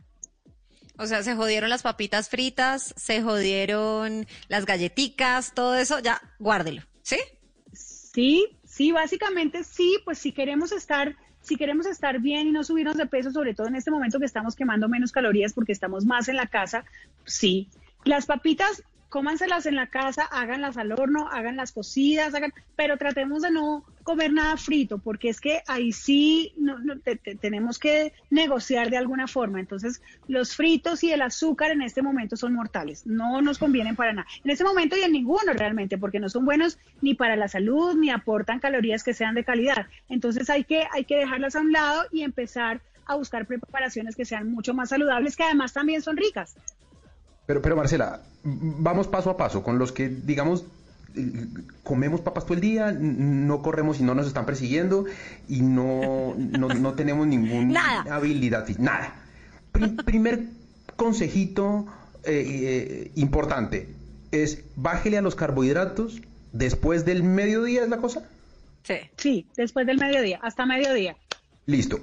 ¿Qué, qué sí puedo comer? Porque entenderá que el gordito, eh, como nosotros, eh, dice, ah, bueno, todo lo demás sí puedo. Cuéntenos qué es una cosa que uno pueda comer después de las 12. del día. Uy, no, puedes comer muchas cosas. Mira, puedes comer eh, si te gusta. Yo no, yo no, yo no soy extremista, entonces yo no, yo no quito nada completamente de, de mi dieta, o sea, de mi alimentación. Eh, si a ti te gusta el jamón de pavo, por ejemplo, es una buena opción en la tarde. Eh, el atún, por ejemplo, eh, los, los, eh, las almendras, los marañones, el maní, eh, los, los vegetales como, digamos, zanahoria con limón y sal, que a mí me encanta, queso bajo en grasa o queso de almendras. Hay, hay- oh, realmente hay bastantes opciones. Ahorita gelatina sin azúcar. Hay, hay muchas opciones o preparaciones con, con- de, de postres, pero que sean sin azúcar y que sean con harinas más saludables, que no sea harina de trigo, sino harina o de almendras o de avena o harina de arroz, que sean mucho más saludables y no tengan incluida azúcar dentro de sus preparaciones. Marcela, Ah, mire, de pata. No, nada la primera pata, evidentemente. Pero Marcela, mire, le voy a decir la verdad. Yo como soy negada para el ejercicio porque no puedo respirar bien, mis vías respiratorias son súper chiquitas. Le da pereza, hombre, no desespera- invente cosas No, me desespera verdad, hacer sí ejercicio. Por eso trato de comer bien. Pero, digamos, vámonos para el otro lado. Si esos son los, los consejos en, en, en torno a la comida, ¿cuál es esa rutina de ejercicio que recomienda? ¿Cuánto tiempo? Yo encontré una, una solución en el yoga, por ejemplo. Pero, ¿cuánto? Nuestro, nuestro corazón y nuestro, y nuestro sistema aeróbico y con eso vamos acondicionándonos poco a poco. No se puede de un momento a otro empezar y, y matarse porque entonces al otro día estamos odiando el ejercicio y ya no queremos hacer nada. Es empezar poco a poco por algo que realmente nos parezca rico hacer. ¿Cómo, cómo saber? ser constante. ¿Y cómo, cómo saber, Marcela, que uno se está extralimitando? ¿Cuál es, el, cuál es la medida en el- Uy, Sí, básicamente el día siguiente. Tú te quieres morir del dolor, te está doliendo todo, te está doliendo hasta el pelo, eso quiere decir que te pasaste. Entonces ya no, te- ya no vas a querer hacer nada ni puedes, pues no te da el cuerpo. Entonces es, es como oír el cuerpo. Hay un momento en el que uno está haciendo ejercicio que dice, estoy mamado, o sea, no doy más, pero uno a veces uno mismo dice, sí puedo. Realmente a veces no puedes y está bien, porque poco a poco vas logrando hacer más. Entonces Pero, es- Marcela. es, oír a tu cuerpo y, y- y hacer lo que realmente tú estás en la capacidad de hacer y no extralimitarte. Pero seamos sensatos, yo me hago 15 abdominales y a mí el otro día me duele el abdomen como si no pudiera hacer nada más en mi vida. Pues empieza con una y con dos nomás. Y creciendo. Empieza- son 15 empieza con nomás. cinco. No, no, no. Yo, yo, ¿O yo creo que no. Yo creo que si tú haces 15 abdominales no te duele al otro día. Sí, de verdad que no. 15 abdominales es poquito. Empieza poco a poco y es Lo fácil. juro. O sea, no tienes Lo que juro. matarte e irte con toda, sino empezar poco a poco. Pero lo que tú dices, si, si 15 abdominales para ti, si ese es tu tope que te moriste, entonces haz 10. Ya sabes. Bueno, Y después, bueno. sin darte cuenta, Bueno. vas a hacer 12, 13, 14, 15, hasta 20 y, no, y no pasa nada. Ok. Marcela, eh, eh, es evidente que todo esto lo hacemos por salud, esa es la prioridad por la cual uno debería cuidarse, alimentarse mejor, hacer ejercicio. Pero ¿qué tanto daño le hace a esto eh, eh, eh, esta eh, moda que hay donde todo el mundo tiene que estar flaco, están marcados, el ejercicio, la cosa, el fin? ¿No- ¿Nos estamos yendo para el otro lado? Bueno, hay dos cosas. La primera, sí, la mayoría de la gente dice que lo hace por salud, aunque en realidad lo hace por su físico, porque esa es la realidad, o sea, tenemos que hablar a calzón quitado. Vernos Entonces, lindos. eso Sí. No, no Sí. pasa nada, no pasa nada. Si esa es tu motivación, está perfecto. Lo que pasa es que no te puedes pasar para el otro lado. Y ahorita nosotras, yo que estoy en las redes sociales y que, y que mi, lo que yo transmito es salud y bienestar, puedo cruzar una línea muy delgadita entre la que lo que estoy haciendo bien se puede convertir en algo muy malo. Y es motivar a niñas, por, por lo menos adolescentes, que no, que no están completamente eh, seguras de, sí- de su cuerpo y de sí mismas, y en lugar de hacerles un bien, con- eh, eh, producir un, un problema de alimentación, por ejemplo, que es tan, fuerte en este momento de la vida, es, es una epidemia grandísima que estamos viviendo. Entonces, sí, los cuerpos perfectos y las caras perfectas pueden crear eso que tú estás diciendo, en, en lugar de un, de un beneficio, un peligro, y se nos va de las manos. Pero eso no es solo con el ejercicio, eso es, tú ves en, el, en, en Instagram y en las redes sociales caras y cuerpos completamente editados, o sea, nadie tiene una mancha, nadie tiene una arruga, nadie tiene un celulitis gordo, no hay. todo el mundo es No. perfecto y eso no existe. Y eso es lo que la gente y, y- y- y nuestro público tiene que entender, que no hay nadie perfecto y que no pasa nada. Es querer su cuerpo y trabajar, sí, si te quieres ver mejor de cómo te ves, está perfecto, pero nunca compararte con el del lado porque nunca vas a ser igual al del lado. Jamás. O sea, yo tengo una socia, entrenamos igual las dos de duro, entrenamos, hacemos exactamente lo mismo y ella tiene unas piernas que yo jamás voy a poder tener porque es genética, son sus piernas. Entonces, yo no me puedo comparar con ella porque no, no, no voy a llegar a eso. Entonces, es, es entender hasta dónde puede llegar uno y más que todo quererse como uno es y querer ser mejor uno, no para los demás. Marcela, ¿qué tan importante es el tema del peso? Porque es que hay gente que vive esclava de la báscula. Entonces, eh, o cómo saber qué es el peso ideal, o cómo medirse esa masa corporal de lo que, lo que tienes fibra, lo que tienes grasa, o hasta el punto que uno diga, yo ahí estoy bien y no bajo más, o, o- o cómo se maneja eso. El peso sí es importante. Mira, yo te voy a decir una cosa y no es mentira. Yo no tengo báscula en mi casa. Yo nunca me peso porque creo que el, el peso es muy subjetivo. Hay personas, hay, puede haber una persona que pese 50 kilos y tenga grasa y se vea con gordos y una persona que pese 50, los mismos 50 kilos y se vea muy, muy fit. Entonces, eso depende de lo que tú estabas diciendo de la composición corporal. Lo ideal es que la grasa sea menos que la masa muscular. O sea, que tú, tú no tengas acumulaciones de grasas importantes en tu cuerpo. Así peses igual o peses más o peses menos. A veces el músculo pesa mucho más que la grasa. Un- un- el volumen del el- la grasa, pues, el mismo volumen de grasa que de músculo es mucho más liviano el de grasa que el de músculo. Entonces, cuando tú estás fit, puedes pesar incluso mucho más de cuando tienes acumulaciones de grasa. Entonces, el peso para mí realmente no es un parámetro importante. Al contrario, es algo que te puede estresar y te puede eh, amarrar y no es, no es tan necesario. Y para mí el mejor parámetro, por ejemplo, cuando quiero, tengo una meta, me voy de vacaciones en diciembre y me voy a la playa y quiero estar perfecta. El mejor parámetro para mí son las fotos y la ropa. Si la ropa me queda bien o me- se me va soltando, eso me dice a mí que estoy o adelgazando o estoy mejor. Pero si no, si, si la báscula sube y la, y, la, y la ropa está suelta, igual estoy perfecta, ¿ves? Entonces no, para mí el peso es tan subjetivo y tan peligroso que yo no, no aconsejo. Yo a mis asesorías, que tenemos muchas asesorías, lo que ustedes decían, eh, mucha gente que asesoramos que están en muchas partes del mundo, yo les digo, por favor, no se pesen. Se pesan el día que empezamos y nos volvemos a pesar al mes simplemente como control y al mes y al mes y al mes. Pero hay personas que se quieren pesar todos los días, se levantan y lo primero que hacen es subirse a la báscula y eso no es sano. Bueno, pero, pero usted ya dijo que uno puede ser flaco y no, y no eso ser sinónimo de salud. Eh, ¿Se puede ser un gordito saludable? Dime, perdóname que no te oí. ¿Se, ¿Se puede ser un gordito saludable? Sí, de esos gorditos que a todo el mundo le dice hola, que todo el mundo lo saluda. La No, definición pero de pues es que No, hay que, O sea, hay ¿por que dónde la quiere ganar? porcentaje de ¿Por dónde, grasa- por Hay que tener un porcentaje de grasa que no esté por encima de 25. Eh, y eso realmente solo lo pueden saber una persona que les haga un examen y una antropometría completa. Pero si el porcentaje de grasa está por encima de 25, ya hay sobrepeso y eso no es saludable de ninguna manera. Bueno, y, y en todo esto también aparecen un montón de eh, bebidas, ayudas, polvitos que uno revuelve, ta, ta, ta, ta. ¿Algo de eso funciona? ¿Usted prueba algo de eso? Porque usted anda impecable. ¿Usted prueba alguno de esos? De cosas para adelgazar, dices tú. No, de- de esos suplementos. No tomo absolutamente nada para adelgazar. Suplementos sí, suplementos sí. Yo tomo proteína después de entrenar por épocas. Hay épocas en que tomo y épocas en que descanso.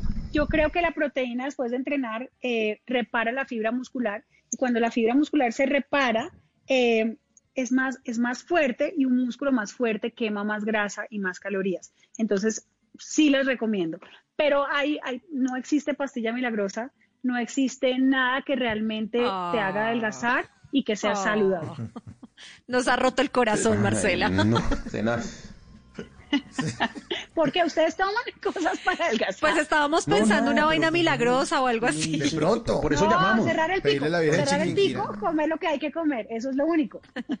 y hacer ejercicio. Bueno, ahí está, Es cerrar verdad. el pico. Es verdad, el es de comer Es- eso es la realidad. Bueno. Bueno, Marcela, muchas gracias por rompernos el corazón. No mentiras, por ayudar a que nuestro corazón funcione mejor y por darnos esas instrucciones para bajar de peso en esta cuarentena. Ya lo sabemos, además que tenemos que pensar también un poco, Marcela, eh, en que esto es un tema también de disciplina y así como uno puede ser disciplinado con ejercicio y con la comida, pues podría aplicar esto en otros aspectos de su vida, en otros aspectos de su vida que también requieren que uno esté muy cuidadoso. Marcela, muchas gracias y feliz noche. Y siga ahí acostada en la cama en esa... abrazo. Aquí ya, en- en ya ese- con el ojo medio cerrado. Les mando un abrazo y gracias. Gracias, Chao, gracias a usted, gracias. Marcela. Es Marcela Baraja, Barajas, creadora de Font to Fit, un manual que busca servir de guía a todas las personas que de pronto, como nosotros, estamos interesados en bajar de peso. Y hablando de peso y hablando de comer rico y de saborear, pues aquí les tengo a Fey, canción de los años 90, Azúcar Amargo. Ay, azúcar amargo. Quieres esconder que no sé qué es hace daño. Por favor, no pongas entre tú y yo dudas que por hoy puedan separarnos. Contéstame, aunque duela, dime por qué no te brillan igual que ayer las pupilas cuando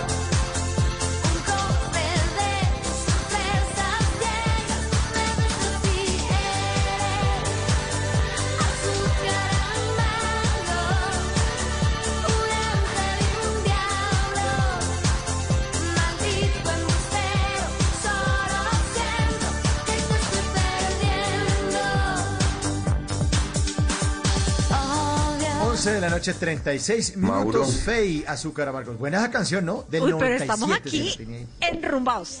¿Cuántos años tendrá Faye? Yo estaba muy enamorado de Faye. Era es guapa, Sí, guapa. Churrísima. Sí, ¿Cuántos tendrá? Todavía, Eh, todavía sí. Cuando No, ella salió sigue, tenía todavía- 19, que me acuerde. Y eso fue en los 90. Nació el 21 de julio del 73, o sea, tiene 46 años. Ah, ahorita perfecta. 47. Está entera. Y si usted la googlea, Faye, y le pone ahí Sí. imágenes, está churrísima. Es churrísima. Sí, sí, sigue Yo tengo que confesar que bonita. Azúcar Amargo es una de mis canciones favoritas para hacer oficio. Suelte ese trapero y póngase a trabajar, hombre. Dame un trapero que ya me emocioné. No le preguntamos a Marcela Barajas si también vale bolear trapero por la casa. Eso es ejercicio. Sí. Cuenta como ejercicio. Claro. La lavada de losa es ejercicio. Y sudar tomando sancocho. También es ejercicio. ¿Cuenta como cardio? Claro. Claro. Ay, no le pregunté a Marcela, hubiera sido buenísimo. Sí. Sudar tomando sancocho. la- Y si le preguntamos eso. Cuenta como cardio, una última señor. pregunta. Nuestros oyentes sudan tomando sancocho, por eso responden la encuesta que les pusimos hacia el inicio del programa. A propósito de nuestro tema de esta noche en Bla Bla Blue, sobre los kilos de más, cuéntenos. ¿Siente que ha subido de peso durante esa cuarentena? Sí, 69%, perdón, se- 59% de 60, digamos, cerrémoslo. Sí, 60%, no 40%. O sea, sí, 60%, La mayoría ha subido. No, Ah, somos 40%, mayoría. Sí. Claro. 1063 Toca cerrar el pico. Cerrar el pico. Ahí, ahí estamos, ahí estamos todos los, los gorditos de corazón. Bueno, mi querida Carolina Pineda, le voy a poner a sonar esto. Ay, me encanta. Ya, me emociona Esto- esa pirinola. Este sonido le encanta a usted porque es el sonido de la pirinola de Bla Bla Blue. ¿Por qué? ¿Por qué le gusta ese sonido, Carolina? ¿Por qué Pues le es gusta que- tanto la pirinola? En Bla Bla Blue estamos absolutamente convencidos que la única forma en que todos ganemos es si todos ponemos. Entonces yo me dedico a buscar gente que le ayude a otras personas, porque en este momento tenemos que extender la mano y, y la cosa está difícil, entonces chévere si podemos ayudar, ¿no? Yo les voy a botar un nombre a ver si, ustedes, si a ustedes les suenan. Jason Aristizábal. ¿Saben quién es? Es de la vida de Jason. ¿Saben No, quién es? déjeme ¿Saben mamar quién es? No, a mí no me suena quién es. Es de la Fue- vida de Jason. Ah. Héroe, Héroe 100 en 2016. Él tiene una fundación en Cali que se llama la Fundación Jason Aristizábal. Les voy a contar rápidamente la historia de él. Él, nació con un tipo de parálisis. Eh, recuerdo mucho cuando uno escucha sus conferencias. Eh, a él, la mamá le dije, la, mamá de le dijeron, mire, este niño no va a servir sino para lustrar zapatos. Él es comunicador social, tiene otra carrera, tiene una fundación y se dedica a ayudar a otros niños. En este momento él ya es grande, ¿no? Pero, pero ayuda a niños con cierto tipo de parálisis en Cali. Y pues con todo este tema de la pandemia, está buscando ayuda para mercados, porque los niños iban a su fundación y tenían garantizados ciertos alimentos, pero ahora hay que garantizar la, la distribución de mercados para sus familias. Así que Jason Aristizábal nos cuenta cómo surge la idea de ayudar a estos niños en pandemia. Bueno, la idea de ayudar a la gente en este momento de pandemia, en este momento de cuarentena, surge la misma necesidad de la comunidad. Eh, nosotros tenemos niños en condición de discapacidad, entonces sus familias son familias muy humildes que viven de ventas informales, algunas son hacedores de por turnos. Entonces, toda esta situación nos llevó a pensar cómo garantizar la comida de los niños, porque en la fundación tenían la comida garantizada, pero como no pudieron volver a la fundación, necesitábamos que llegara un mercado para que tuvieran comida en su casa.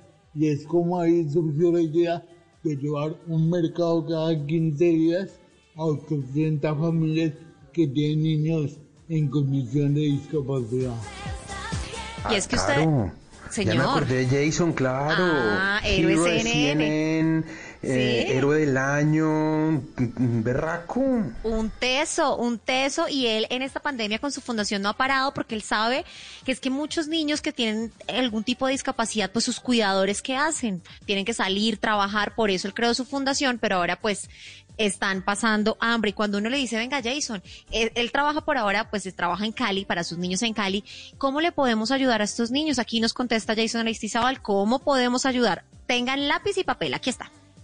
Bueno, la ayuda puede ser de diferentes formas. La ayuda puede ser a través de especie, pueden mandar en los mercados a través de la fundación. Tenemos nuestro teléfono es en Cali 673-3385. Pueden hacer donaciones a través de la cuenta ahorro 0182 700 48 087 del Banco de Vivienda. El que pueda ayudarnos con una donación la puede hacer a través de la cuenta bancaria o a través de una donación que envíen.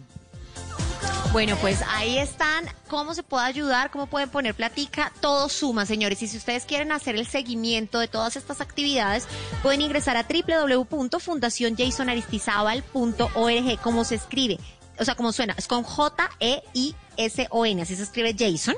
En Facebook, Jason Aristizábal, y en Instagram, aristizábal.jason, para que puedan ayudar. Les recuerdo la cuenta de ahorros de la vivienda, 01 82 700 48 087. Gente que de verdad, si uno quiere ayudar, de verdad puede hacerlo. Así que en Cali podemos también ayudar. Aquí está la pirinola del día de hoy para que todos pongamos y todos ganemos. 11 de la noche, 42 minutos. Seguimos en Bla Bla con música de los años 90. Y aquí les tengo Proyecto Ya. Uno. Me enrumbé. Me dejaron flat.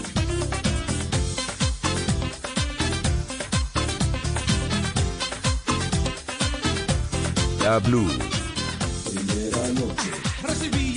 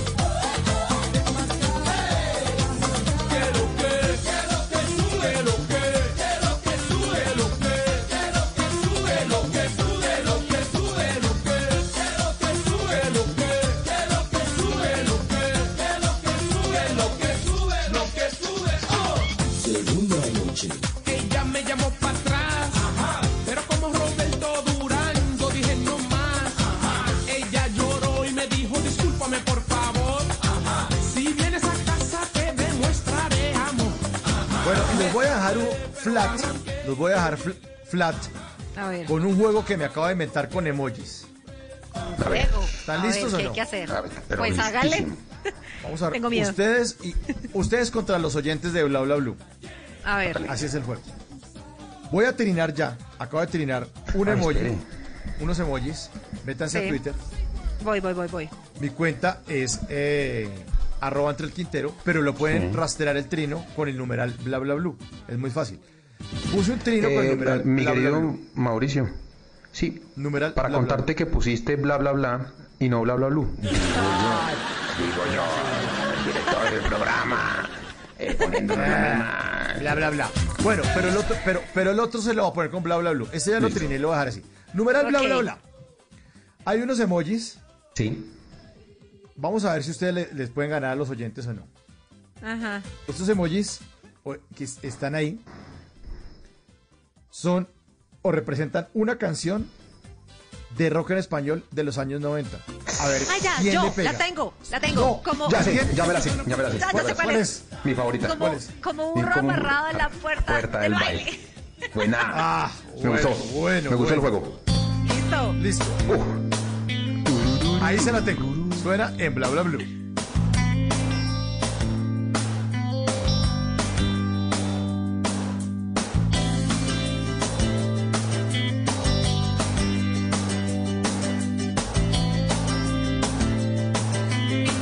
Bla blue. Conversaciones para gente despierta.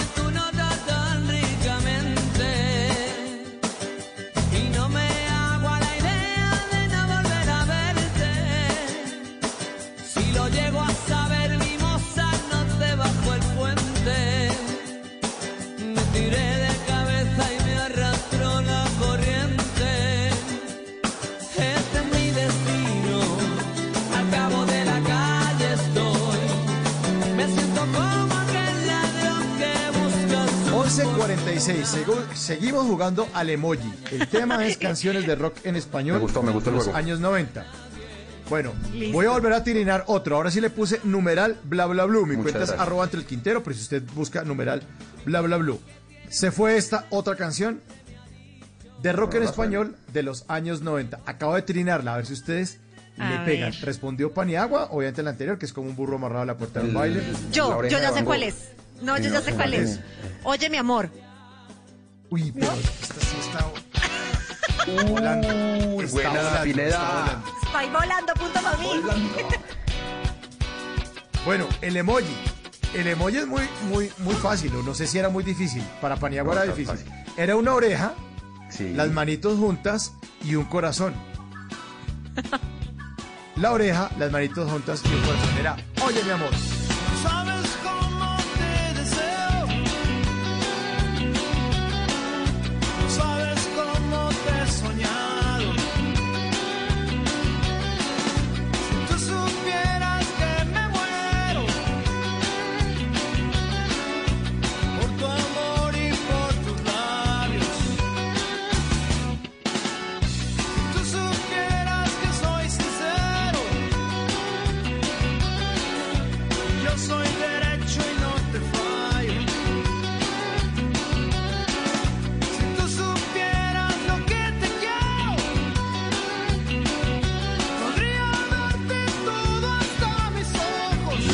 Blue.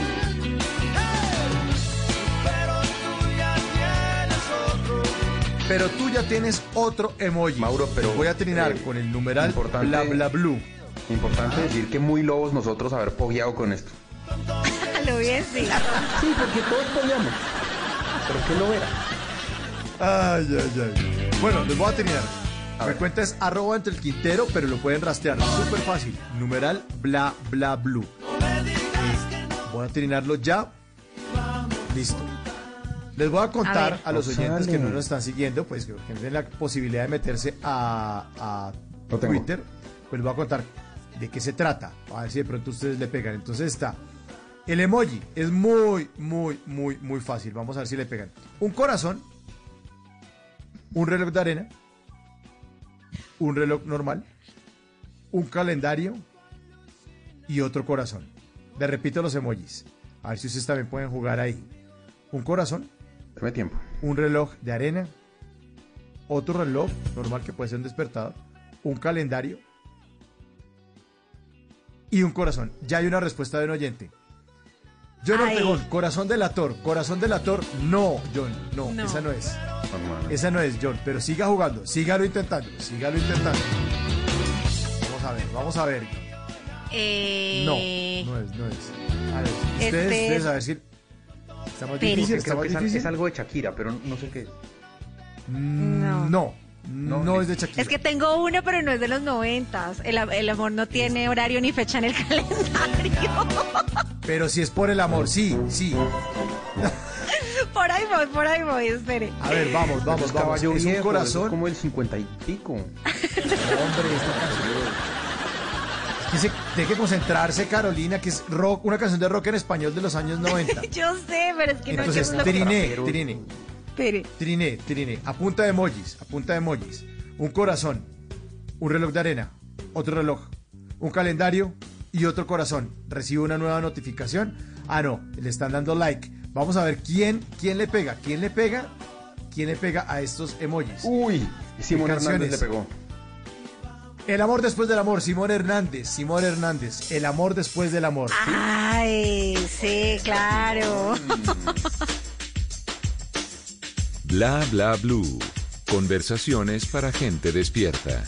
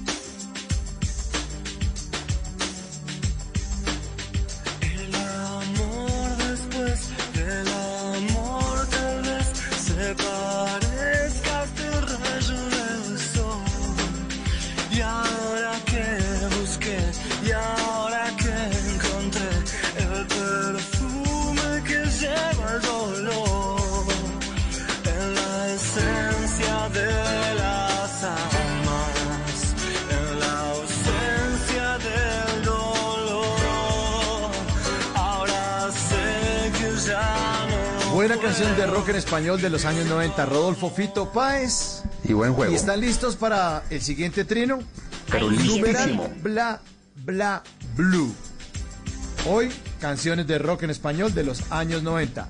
Lo trino, búsquelo, búsquelo en Twitter, numeral bla, bla, blue. Mi cuenta es arroba entre el Quintero. Y nuestros oyentes participan y juegan con nosotros. Vamos, vamos a ver. Les voy a explicar en qué consiste el trino.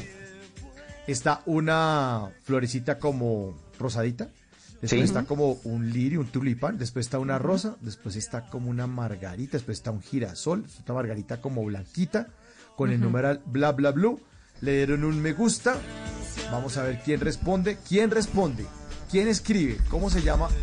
¿Cómo se llama esa canción de rock de los años 90? ¡Lo tenemos! Numeral bla bla blue. ¿Quién lo responde? ¿Quién dijo? Yo. ¿Quién dijo yo? Yo. ¿Quién dijo? ¿Lo puedo Pineda, decir? Sí. Sí, Dígalo. todas las flores. Todas, ¿Todas las, las flores. Sí. No, las flores de Café Flores. Tacuba. Las Sí, flores las de Café flores. Tacuba.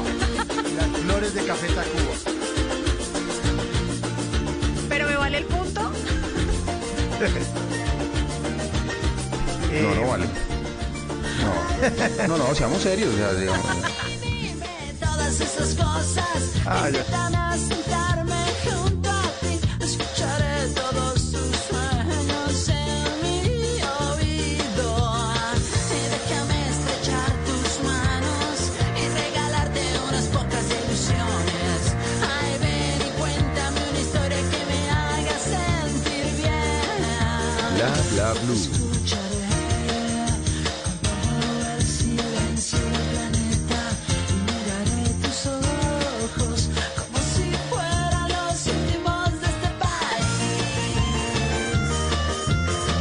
Bla blue. Bueno, Conversaciones Pineda, para me toca valerle el punto, me toca valer, porque es que hay otra canción que también es de los años 90, no es tan de rock, pero es de pop. Es esta de Presuntos Implicados. Todas las flores. Y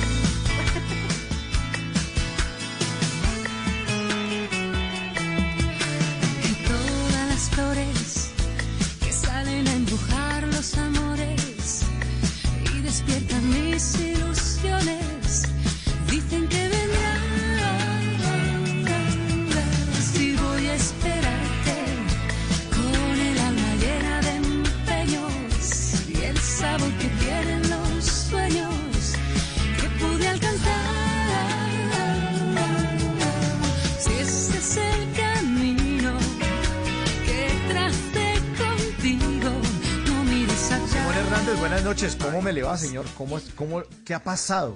¿Cómo lo? ¿Qué más? ¿Qué ha pasado? ¿Cómo vamos? Oiga, ese juego está muy chévere, me gusta. Está Le genial. pegó, usted le pegó al, al amor después del amor, ¿no? Ese estaba difícil, sí. Y a, y a las flores, y a las flores. Y a las pero- flores también. Ahí la flor estaba más fácil. La flor estaba más fácil. ¿Preparados entonces? Tocaba meter un Hágale, emoji, hágale. un emoji de cafecito para que fuéramos drásticos en, en- en- para que fuera de Café? Tacuba. Ah, sí, sí, sí. Está, bueno, está peleando bueno, por un punto de llorar para No, pero es que me da rabia porque no se esfuerzan. Llora, llora, llora. Numeral bla bla blue. Lanzo el siguiente trino. Ahí está. Numeral bla bla blue. Mi cuenta arroba ante el Quintero en Twitter. Y les voy a explicar en qué consiste este trino. Este trino es de emojis para que ustedes adivinen una canción de rock en español de los años 90. Y el trino, pues, tiene un chulo que es verde. Pegado a otro chulo que es verde. ¿Se acuerdan del chulo que es verde? Ay, a Otro, mí me y salen otro, y otro, blancos, Y otro, y otro, y bueno. otro, y otro. Bueno, es verde, es verde. Esos chulitos son verdes. Y están formándose como unos encima de otros, unos encima de otros, unos encima de otros. Esos La muralla verde. Ay. Ah, sí señor, don Simón Hernández. La muralla verde. ¿Cuál? La muralla verde. Muralla Verde. Hay una canción que se llama así. Sí, claro, escúchela si no la ¿Quién canta conoce. eso? la No, muralla pero- verde. pero algo, algo del lado A del disco, por favor. Pero vea, súper conocida. Espertico, espertico, papito. Es que Simón nos va a volver una nada, ya me di cuenta. No, a Simón toca, a Simón toca sacarlo. No, no, no, no, no, tampoco. Nos tampoco nos de Simón. No, no, no. Sí.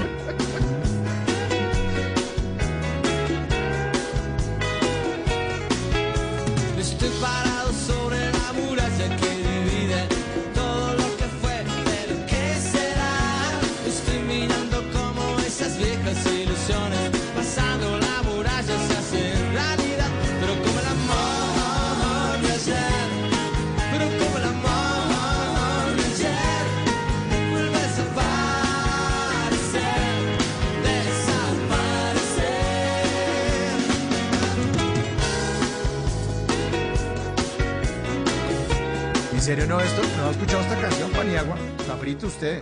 De pronto sí, pero no se Sí, acordaba el pero, nombre. pero ese nombre. La Uy, ya me di cuenta verde, que la Paniagua es más mal perdedor, ve hasta que ale. Oh, es que Está está está rabón. Está viendo como Está una rabón. muralla verde y esto no una, una, una muralla sería uniforme. Esto no es uniforme porque es- esta muralla se cae porque le Salga diciendo, ya no está juego más más. larga para un lado. Bueno, viene una que no está tan fácil. No está tan fácil. Hágale. Ya estamos sacando esta hora. Como esta sí estaba fácil. La muralla verde. Pégalo, pégalo, socio, pégalo. Así- Chino, chino, Sí. está igual de bravo que Pania. Bueno, se fue ese trino. Numeral, bla, bla, blue. Acabo de lanzarlo. Oiga, pero dejen que los oyentes, que los oyentes, Vale. por favor, con, concursen, participen. Es que No usted tiene un equipo muy No, competitivo. Ya, ya me la sé. Huequito. No, no, quieto, quieto, quieto, Eh, quieto, ¿cómo es? Simón. ¿Cómo sería? No, sí, Está exacto, morilero. está como este man. No, está muy, muy- Está morilero. Está morilero, no. Eh, les voy a explicar en qué consiste el trino para que los que no están conectados en Twitter. Hay una flor, Sí. hay un micrófono, hay una guitarra eléctrica, hay Sí. un piano y hay un redoblante que simboliza como una batería. Ya me la sé, ya Repito, sé cuál es es también. Quietos, quietos, quietos los de la mesa de bla bla bla, quietos, porque tiene que haber un oyente que responda. A ver. Yo también, Paniagua no tiene ni idea.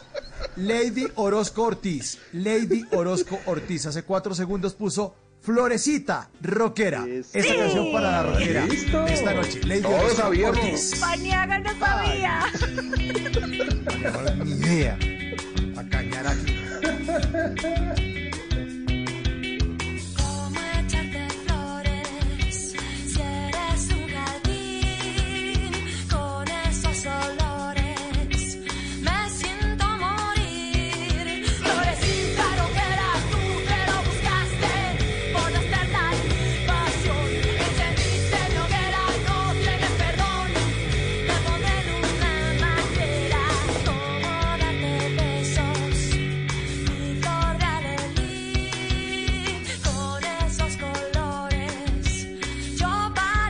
Vamos con la última. Nos vamos La con la Pirnos. última. Pero exíjanos. Oiga, qué bueno que Lady. Qué bueno que Lady. Sí, nos ganó Lady Ole. Bien. Y también Bueno, vamos, contestó vamos con otro. otra. Hágale. Ah, sí. ¿Respondió otro? ¿Respondió otro? A ver, Sí. ¿quién no ha respondido después de Lady? Camilo, Camilo, ay, Camilo Morimitsu. Puso también en la cuenta de Twitter de Mauricio, Ah, sí. Rockera. El, el oyente que tenemos en Japón. Ah, Ah, sí, que tiene, tiene puras letras japonesas. Bueno, hágale, la de Pirnos. Bueno, la de Pirnos, con el numeral bla bla bla. Ahí está, arroba ante el Quintero. La Trino. Les voy a explicar. Ustedes dejen que el oyente concurse, por favor, porque No, sí, señores, está bien. están muy sabios. Dejen que los oyentes participen. Recuerden que ahora, ahora te escuchamos en la radio, en bla bla bla. Así que participa, participa. Ya está puesto el Trino. Y lo voy a explicar. Está el número uno. Está una mujer bailando. Y está la bandera de Brasil. Garota de Numeral Ipanema. Bla, bla, blue. ¿Cuál Garota de Ipanema? Estamos hablando de teléfonos de rock en español. Paniagua, ¿por qué no colabora, hombre? Uy, no. A ver, el número uno. Hay una, hay una Es versión la en primera español. garota de Ipanema. Hay un señor que la canta en Hombre. español. A ver, ¿quién la va a responder? Hay una respuesta, hay una respuesta de un oyente. Eh, la chi- John Ortegón pone la chica de Ipanema, pero es que la chica de Ah. Ipanema no es de rock en español, es de Sí. la época de- de los Ah, años pero no habían 90 de dicho. rock en español. Es, está el número uno, una mujer bailando y está la bandera de Brasil. A ver, ¿qué oyente, Ay. qué oyente va a Ella responder baila a este sola trino? en Brasil. No, usted es un desastre, Paniagua, güey. Hombre, pero haga un poco el esfuerzo. A ver, un tricito. A ver, a ver, a ver, a ver, a ver, a ver, a ver, a ver. Una mujer brasilera, no, no sé. Sí, es- así se llama la canción. ¿Cómo se llama la canción? ¿Una ¿Cómo mujer se llama la brasilera? canción? ¿Quién la dice? ¿Quién? Una, yo, una mujer brasilera, pero ¿cuál es esa? No. Una, una Dígala, brasilera. Simón, bien. Una, ¿Una qué? brasilera.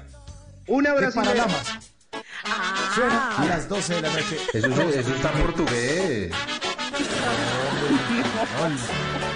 Rock en español en los años 90, los años 90 aquí en Bla Bla Blue. Ruedas al sol, sueña siendo una brasilera, oh, una forma entera, oh.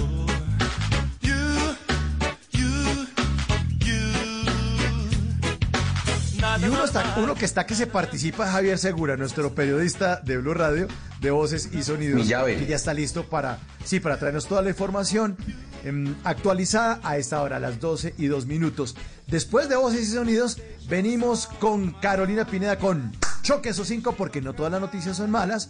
Venimos con todas las eh, llamadas de nuestros queridos oyentes en el 316. 692-5274 y con algo de tecnología que nos tiene Simón Hernández. Nos va a hablar de lo nuevo de Cineco Plus, la nueva plataforma de entretenimiento digital de Cine Colombia.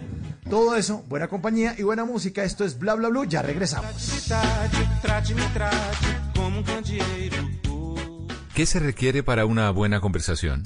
Un buen tema, un buen ambiente, buenos interlocutores, preguntarles a los que saben y dejar que todos expresen su opinión.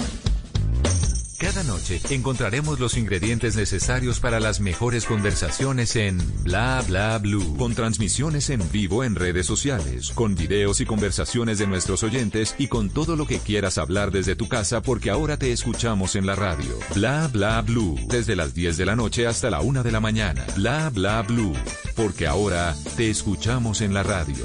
Blue Radio y bluradio.com. La nueva alternativa. Voces y sonidos de Colombia y el mundo en Blue Radio y bluradio.com, porque la verdad es de todos. Ya son las 12 de la noche y 4 minutos de este jueves 4 de junio del 2020. Soy Javier Segura y esta es una actualización de las noticias más importantes de Colombia y el mundo en Blue Radio. La alcaldía de Bogotá anunció el inicio de la segunda fase de transferencias monetarias. Se busca llegar con dinero y mercados a cerca de 800 mil familias en la capital de la República. Camilo Cruz. Y la alcaldesa de Bogotá, Claudia López, manifestó que se realizarán cerca de 570 transferencias monetarias a los hogares de estratos 1, 2 y 3 en Bogotá, pero adicionalmente se llegará a los barrios con cerca de 190 mil mercados. También se hará un cuidado especial en la localidad de Kennedy. 54 mil hogares vamos a llegar de Kennedy esta semana con transferencias y a otros 25 mil con mercados. El giro es 233 mil pesos por hogar pobre y 160 mil pesos por hogar vulnerable. Hogar vulnerable es aquel usualmente estrato 2 o 3 que no está en las estadísticas de pobreza, no está en el CISBEN clasificado como pobre, pero está ahí por encimita. La alcaldía recordó que por medio del portal Bogotá Cuidadora, aquellos ciudadanos que no hayan recibido ninguna ayuda podrán hacérselo saber al distrito para que lleguen, bien sea con giros monetarios o con mercados en especie. 12 de la noche y 5 minutos. Hay alerta en el Bajo Cauca antioqueño por la desaparición y asesinato de un campesino en zona donde defensores de derechos humanos han denunciado presencia de grupos armados y paramilitares. Susana Paneso. La Asociación de Campesinos del Bajo Cauca denunció la muerte del campesino Juan Gabriel Atenio Montiel, quien habría desaparecido desde ayer en la zona conocida como La Caucana, municipio de Tarazá, donde fue hallado sin vida. William Muñoz es el presidente de la asociación denunciante. muchachos al día del municipio de Tarazá a las 3 de la tarde, un de trabajo con el corregimiento La Caucana, donde él trabajaba. Y pues el muchacho no llegó a su sitio de trabajo, la cual pues, fue desaparecido y en el día de hoy se, hizo pues una estrategia de plan de búsqueda por parte de la misma comunidad donde lo hallaron por allá sin vida enterrado. El campesino, que no pertenecía a ninguna asociación ni tenía amenazas en su contra, es una víctima más de esta zona donde organizaciones de derechos humanos han alertado por presencia de grupos armados y paramilitares como el Clan del Golfo y los Caparros. 12 de la noche y 6 minutos en Soledad Atlántico, un joven de 18 años fue capturado por la policía tras publicar fotos íntimas de una menor de 13 años a la que contactó con un falso perfil de Facebook. eh, con engaños, el joven logró que el adolescente le enviara fotos íntimas y luego las publicó en la red social para obligarla a tener relaciones con él. Ingel de la Rosa. Por los presuntos delitos de pornografía infantil y constreñimiento deberá responder el joven Carlos Manuel Torres Rodríguez, de 18 años, capturado en las últimas horas en el barrio Hipódromo de Soledad. Según el informe de la policía, los padres de una menor de 13 años denunciaron ante las autoridades que Torres Rodríguez la habría contactado a través de un perfil falso de Facebook y haciéndose pasar por adolescente, le exigió fotos íntimas. Días después, este joven habría empezado a publicar las fotografías en una cuenta falsa de esta red social, al tiempo que exigía a la adolescente tener relaciones sexuales con él a cambio de destruir el material. Sin embargo, los padres de la menor lo denunciaron y ahora el joven está a disposición de la fiscalía.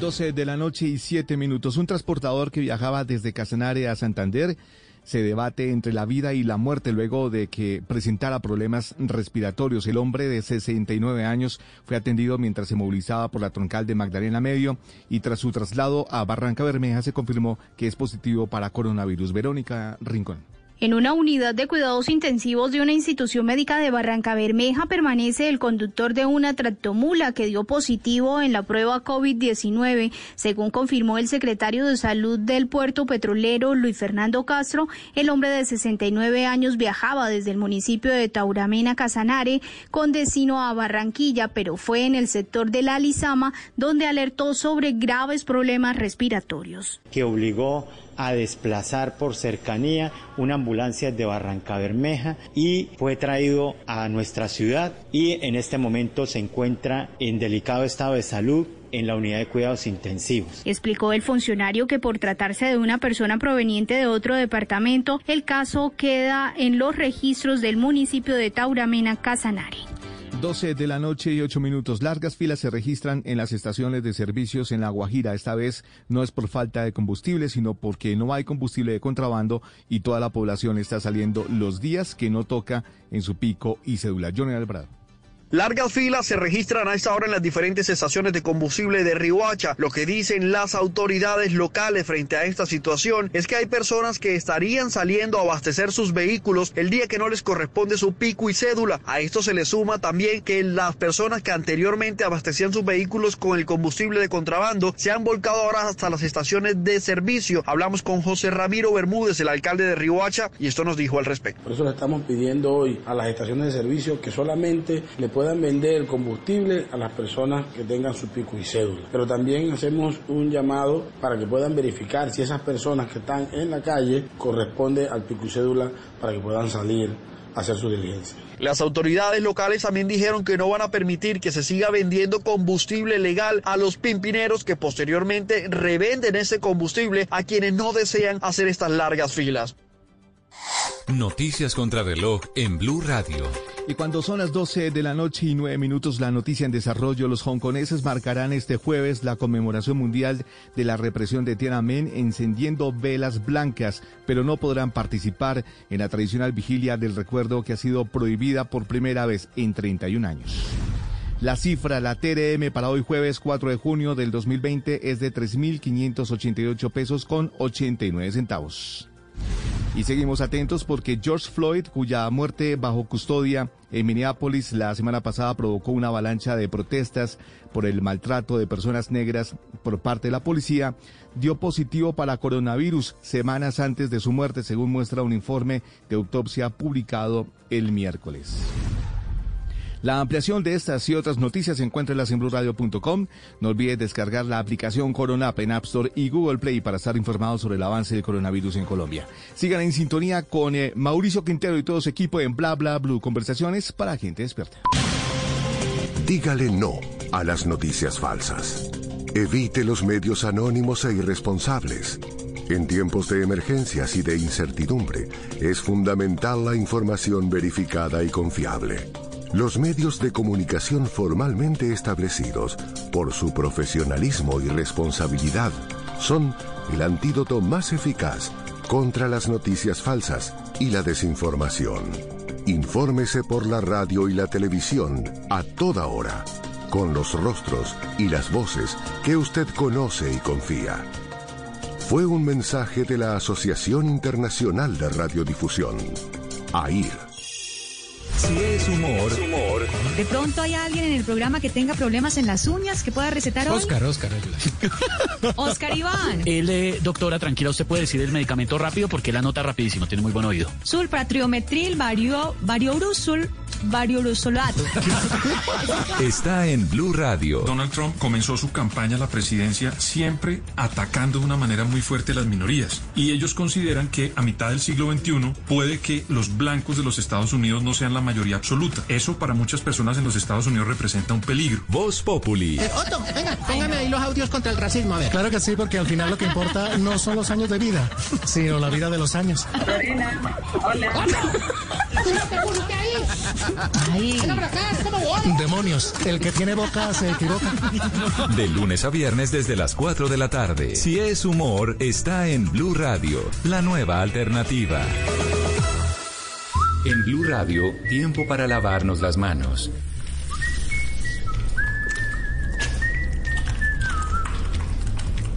Tómate el tiempo para cuidarte y para enterarte de todo sobre el coronavirus. Síguenos en redes sociales, en bluradio.com y en todos los espacios informativos de Blue Radio. Numeral Yo me cuido, yo te cuido. Blue Radio, la nueva alternativa.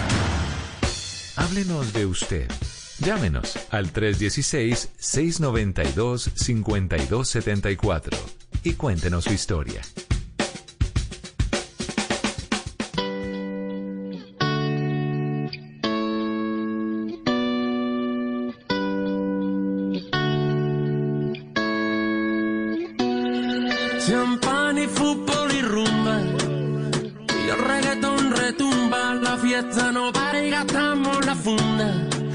La vida es una y no hay una segunda. Vamos a bailar,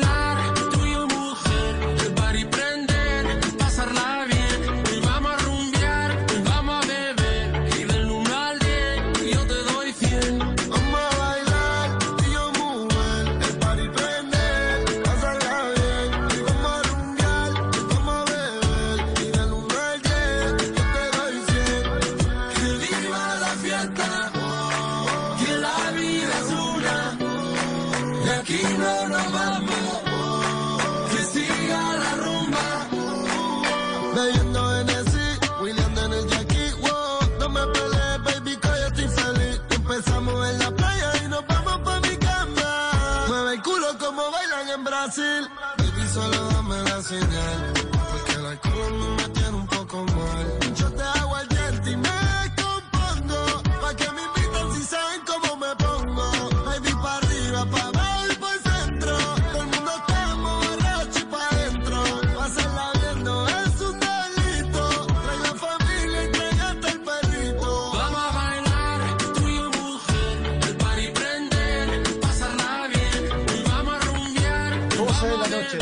noche, 14 minutos, seguimos en Bla Bla Blue. Ahora te escuchamos en la radio, por eso abrimos nuestras líneas telefónicas, el 316-692-5274, para que ustedes manden mensajes de voz, manden mensajes de texto, sugerencias, que quieren oír en el programa, o llamen, o llamen y hablen con nosotros y dicen, bueno, mire, estaba aquí escuchando la vaina, nos cuentan una historia, nos cuentan qué hacen, y la pasamos, bueno, aquí hablamos todos y hablamos de todo. Nueva música en esta semana, Anuel y Enrique Iglesias. Anuel AA, que, el- el- que es muy pilo, ¿no? Anuel doble A, el, el piloso, Sálgase solo, Mauricio. Sálgase ¿Sí? solo. Sí. Sí, sí, me merezco, me merezco. Es un tipo con mucha energía, pero podría tener más si fuera triple A. Ay, ya. No, ahora la completó Simón. No, nos jodimos, me quedo sola yo. Oiga, Anuel Oiga, oiga, pero mire, le voy a decir a Garibello, nuestro productor, que traigamos a Anuel. Y la primera pregunta que yo le voy a decir, Anuel AA, ¿tú eres recargable o, o no? ¿O eres desechado? Apuna, ahí se acaba la entrevista, el tipo de para y se va. se real hasta la muerte, papi, chao. Y nos, nos quedamos sin invitado a la primera hora, exacto. Por culpa de. Ay, de Dios chiste. mío. Ya en la bobada. Por favor, ¿por qué no hablamos de la canción? Porque está buenísima. Enrique Iglesias hace mucho no sonaba.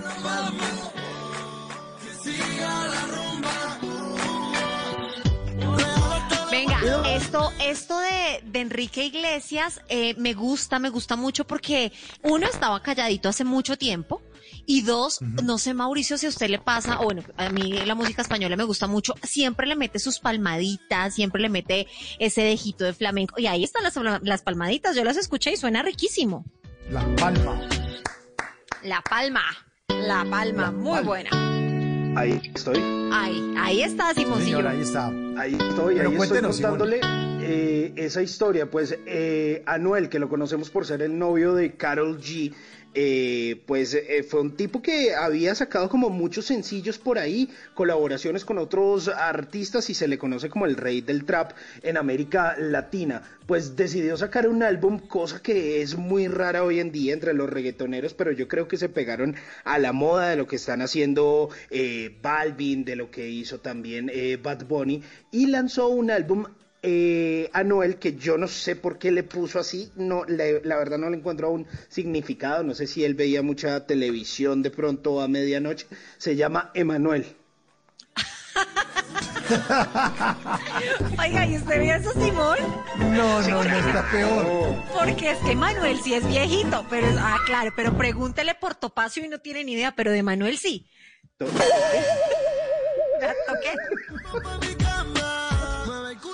Bueno, y esta canción, eh, pues Claro, se esa canción llama... está como grosera, ¿no?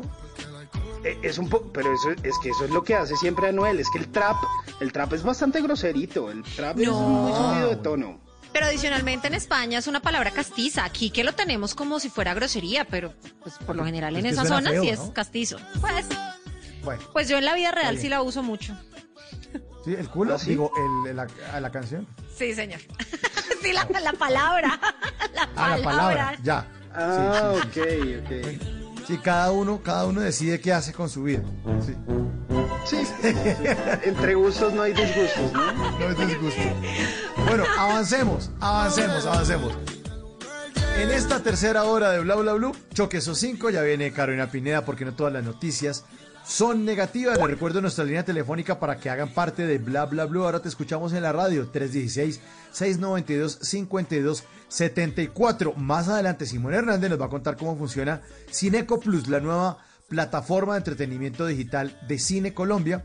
Y vamos a hablar también con Simón acerca de cómo el FBI está espiando eh, con Zoom.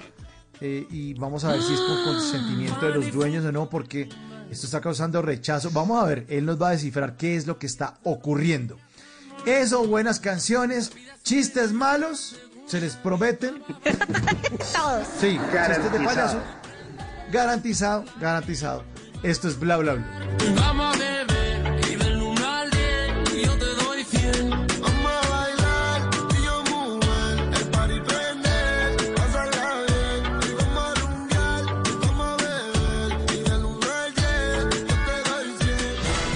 Todas las noticias son malas. En Bla Bla Blue, choque esos cinco. Las cinco mejores noticias que nos demuestran que también hay razones para estar felices.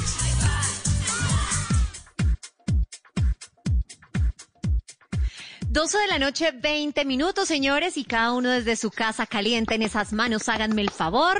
¿Están listos y preparados para chocar esos cinco? A la una, Ya, a las dos y a las tres. Casi, casi.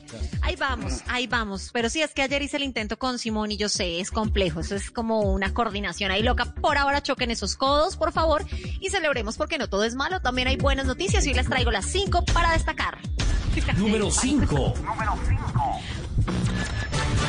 Oiga, me encontré con una cosa que parece hecha por Anuel, así como estábamos hablando ahorita, se llama Sí, la escuela, sí, la escuela ambiental La pilosa. escuela. La escuela ambiental pilosa. Mauro, ¿usted qué hace con las pilas? Las tengo guardadas en un cajón. sí, y, y cuando, aquí está- cuando las bota, ¿para dónde? No, no, no, voy a, a esos sitios donde las la, la reciben, que son como esa pila gigante que es verde, Ah, que uno la muy mete, bien. que es como un basurero de pilas, pero, pero pues, como no he salido y no he pasado por el sitio donde tienen el basurero ese de pilas, es en un, es en un sitio de donde venden cosas para oficina. Entonces y hay las pilas y las supermercados y todo eso. Sí, en muchos sitios, en muchos sitios. De acopio. Tienen que identificarlos, exacto, porque la Escuela Ambiental Pilosa es un espacio que me encontré de aprendizaje sobre el medio ambiente y la conservación de los recursos naturales. La corporación Pilas con el Ambiente, así se llaman, habilitó recientemente un espacio de interacción virtual en sus redes sociales, en Instagram, en Facebook y en Twitter, con todas las personas que desean conocer más sobre el manejo ambiental y sostenible, no solo de las pilas, sino de otros residuos. Entonces me pareció súper chévere la iniciativa. Es un espacio semanal de formación permanente para ampliar este tipo de conocimientos con apoyo de expertos. Ellos comparten videos tutoriales y permiten a los seguidores escalar en sus conocimientos ambientales a un alto nivel. Si quieren saber cómo hacerlo, en Twitter están con arroba pilas Colombia y en Facebook arroba comunidad eco y en historias destacadas de escuela mental. Mire, es como por módulos. Eh, hay, por ejemplo, definición de ambiente, contaminación ambiental, residuos, residuos no peligrosos, los peligrosos, la evolución a través del tiempo. Así que chévere que en este momento de pandemia y de encierro, pues pueda aprender un poquito, ¿no, Simón? Sí, com- comunidad que Pineda, eso, me- eso me parece chévere. Comunidad eco. Eso, así como me suena. Ay, Dios mío, cada vez estamos peor. Mándeme la número. Mándeme la número Número 4. 4. Oiga, en Bogotá, en Bogotá vamos avanzando, pero muchísimo con el tema de las pruebas para el COVID-19, porque pues en esos registros que están entregando, Bogotá ha procesado más de 100 mil pruebas. La ciudad está realizando actualmente 14 mil 85 pruebas por cada millón de habitantes. Y la gente dice, ajá, ¿y eso para qué? Pues como que para qué? Lo que eso permite No es tomar la gente, decisiones. no la imite. No la imite. O sea, Sí, la gente sí, señor pregunta, pero no esa, de esa forma como usted pregunta de despectiva no me gusta. No, nunca, Así nunca. me pregunta la gente. Bueno, la gente pregunta, ¿y eso para qué? Así, entonces, eh, ¿y Ah, eso sí para podemos, qué? sí, claro. Lo que pasa es que con esa información se permiten tomar decisiones en salud basadas en una mayor cantidad de información. Y además, la Secretaría de Salud informó que ya cuenta con dos robots que agilizan el, el procesamiento de esas pruebas. Y las universidades de los Andes y el Rosario trabajan con otros cuatro robots. Así que eso está muy bueno. En las próximas semanas el Instituto, el Instituto Distrital de Ciencia, Biotecnología e Innovación en Salud también contará con otro de los robots. Y a esto se suma que a la red esta que está conformada por 16 laboratorios certificados para el procesamiento de pruebas en Bogotá. Y hay otra cosa súper chévere que tienen en la, en la capital y es que toda la información de las muestras procesadas por la red distrital de laboratorios para COVID-19 en Bogotá se pueden encontrar en la página web de la entidad a través del Observatorio de Salud de Bogotá, Saludata, así se llama. Y es una parte de la política de datos abiertos de la alcaldía Saludata. mayor. Si usted Saludata, ahí puede averiguar. Muy bien por la capital. Vamos con la número 3. Número 3. Tres, tres, tres. Hoy estoy verde, de verdad. Tengo otra nota súper chévere con el ¿No la tema del salir? medio ambiente. No me dejan salir, ¿no? así estamos verdes. ¿Saben cuándo es el Día Mundial del Medio Ambiente? ¿Algunos, Simón? El, el 5, el 5 de junio. Ah, muy bien, punto para Simón, sí señor. Mañana. Lo bueno de esta fecha, sí, ya mañana, es que Colombia este año va a ser la sede del Día Mundial del Medio Ambiente. Recordemos que tenemos un país, uno de los países más biodiversos del planeta con más de 51 mil especies. Y pues vamos a tener, pues como estamos encerraditos, vamos a tener eh, un panel de 30 expertos que se darán cita este próximo 5 de junio, precisamente para hacer un llamado a la naturaleza. El Ministerio de Ambiente, en conjunto con el Programa de Naciones Unidas para el Medio Ambiente y con apoyo del gobierno alemán, preparó una agenda académica para abordar el tema. Todo el día va a estar con temas de coyuntura nacional e internacional, como la Amazonía, la economía circular, negocios verdes, biodiversidades, así se llama, biodiversidad y pandemia y calidad de aire y salud. Si ustedes quieren seguir esa celebración en vivo, lo pueden hacer en la página del Ministerio de Ambiente www.minambiente.gov.co y además ahí se creó un micrositio web que ofrece información completa respecto a la programación de ese día y apartes temáticos eh, para, y artículos de interés. Y si usted quiere participar en sus redes sociales y quiere poner algo que le guste, puede par- participar con el hashtag Día Mundial del Medio Ambiente o con el numeral por la naturaleza. Así que muy chévere por Colombia. Lánceme la número dos. Número 2. Dos, dos, dos, dos. Pues a todos los países, que- de todos los países que hemos recibido ayuda, ¿se acuerdan de, de Corea del Sur, de Alemania, de la misma China? Pues se sumó otro. La Embajada de Israel en Colombia se sumó a la ayuda que estamos recibiendo y está enviando mercados a familias vulnerables en La Guajira. Todos sabemos que allá, pues, el agua, sobre todo en la media y en la alta Guajira, es fregada. Que adicionalmente las familias están supremamente dispersas y pues con esto de la pandemia están pasando también un poquito de hambre. Así que la Embajada de Israel en Colombia se sumó a la campaña Ayudarnos hace bien, que lidera la primera dama de la nación, María Juliana Ruiz con el apoyo de la Fundación Solidaridad por Colombia. El Estado de Israel pues se sumó con los esfuerzos en esta oportunidad para ayudar a las familias más vulnerables de la comunidad Wayú, entregando por medio de esta campaña mercados que constan de una canasta básica destinados a familias hasta de cuatro personas. Así que Israel, muchas gracias porque el territorio es bien grande y hay muchos, Israel. muchos lugares apartados. ¿Qué iba a cantar? Qué bonito es Israel, diría Wendy Zulka. Sí, faltó que le, que le pusiera. No, ese era el fil, el El delfín.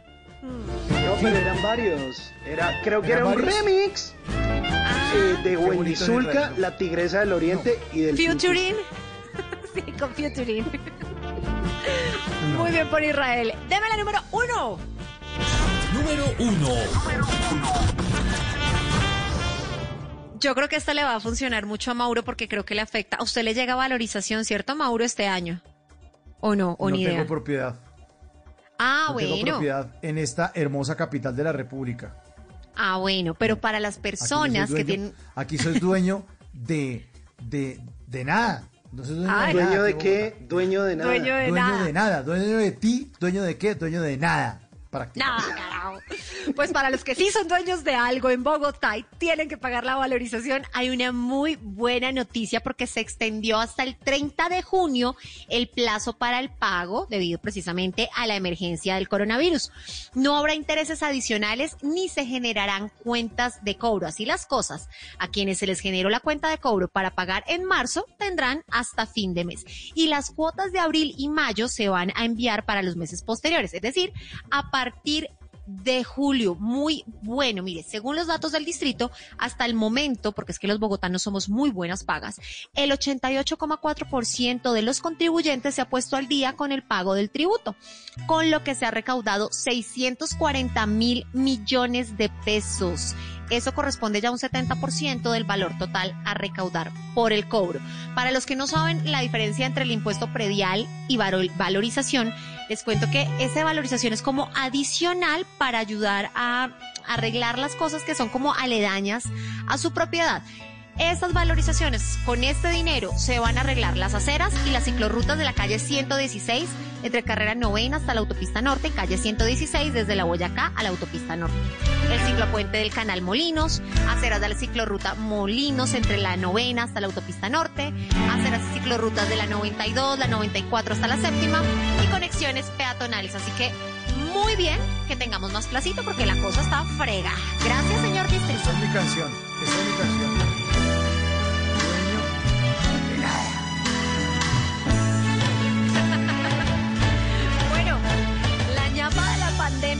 Señores. Hoy estoy feliz porque mirando ¿Por las cifras al revés y viendo a los recuperados, ayer dejamos la cifra en 2.986.000 y yo dije, fijo, mañana llegamos a los 3 millones, pero subimos muchísimo. A hoy son 3.161.000 los recuperados. De los que se enferman ya van una cifra de recuperación de un 48%. Ayer estábamos en 46. Así que sí sabemos, tenemos muchos afectados, muchos contagiados, muchos han perdido la vida, pero no, no todo es malo en esta vida y miremos las cifras al revés. Aquí están las cinco mejores noticias del día y choque esos cinco, porque no todo es malo en esta vida. 12 de la noche, 30 minutos. Y esta es una canción que se le puede uno dedicar si quiere. A Carolina Pineda. Aquí está. ¿Por qué? Ñejo y Tego Calderón. Dígame sí. Dígame sí. Y este es el remix Ñejo, sabes. calderón. Ella no quiere novio, quiere vacilar nada más. No quiere a nadie que le esté diciendo nada. Ningún bobo que le venga hablando pendeja. Ella no tiene que explicarle a nadie por dónde va. No quiere novio, vacilar nada más. No quiere a nadie que le esté diciendo nada. Ningún bobo que le venga hablando pendeja. Ella no tiene que explicarle a nadie por Oye, si quieres no hacemos jevo. Voy a conocerla a tu viejo. Buenas noches, mucho gusto, yo soy Tego. No te hagas tirado ni que la soba el cuello. Si te pilla tu mujer va a correr de. No tires la malañejo que yo tengo tenis nuevo. No odies al negro de al juego. Me hice cerquillo en la frase pillado a fuego. Si me manga que se joda se lo niego. Estoy pa' lo mío, invítame a tu bohío. Pa' ponerme primitivo y llegar sin calzoncillo. Ah, me gustan como tú sin marido. Que en la cara se te ve lo que has corrido. Es más segura, hay dos mil pa' tu captura con armadura. Yo no Bueno, entendí. ¿sí le cuadra o no no le entendí. cuadra? No- Yo no entendí porque yo, yo, yo ya he cambiado y yo sí quiero novio. yo ya no solo quiero Ah, vacilar. Pero eso fue hace poquito, ¿no? Ay, Sí. Simón tan embalador. Lo que le digan. Cambió desde junio, ¿no? Usted, usted junio la tiene muy cambiada, ¿no? Junio la Sí, tiene muy cambiada. Junio me ha cambiado mucho, mucho. Mucho. Ha cambiado mucho desde junio. Nuestros oyentes hacen parte de Bla Bla Blue en el 316-692-5274, la línea de Bla Bla Blue, para que ustedes hablen, llamen, manden mensajes de texto, mensajes de voz. Aquí tengo un mensajito de voz, quiero compartirlo con todos los oyentes. Lo enviaron al 316-692-5274. Hola, bla bla blue. Habla Sofía desde la Celia Rizaralda, acá en sintonía con ustedes. Maravilloso programa. Saludito a Simón, a la Pinedita y a Mauricio. Increíble programa. Felicitaciones. Muchas gracias, muchas gracias. Ay, tan muchas gracias. bonita. Pero hay más Picos. mensajes, hay más mensajes, picos para todos y abrazos para todos. Hay más mensajes, por favor, leamos los mensajes de nuestros queridos oyentes que se comunican con nosotros aquí en Bla Bla Blue. Mire, dice, buenas noches, me encanta su programa, me hacen reír todo el tiempo. ¿Por qué dice tantos chistes malos y hacemos reír? Vea pues.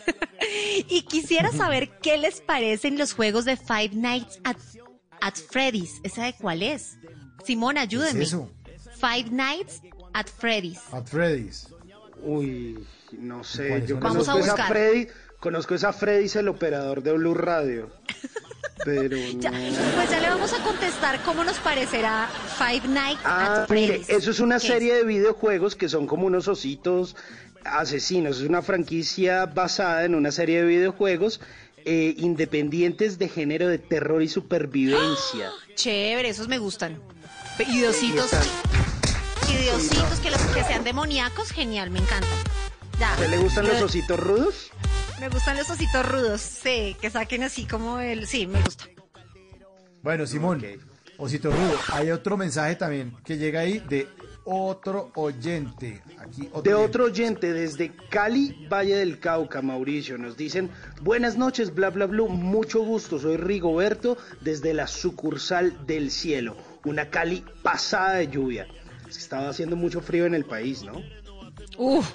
El, el siguiente mensaje dice: Hola, buena. ¿Qué es esto? Espera.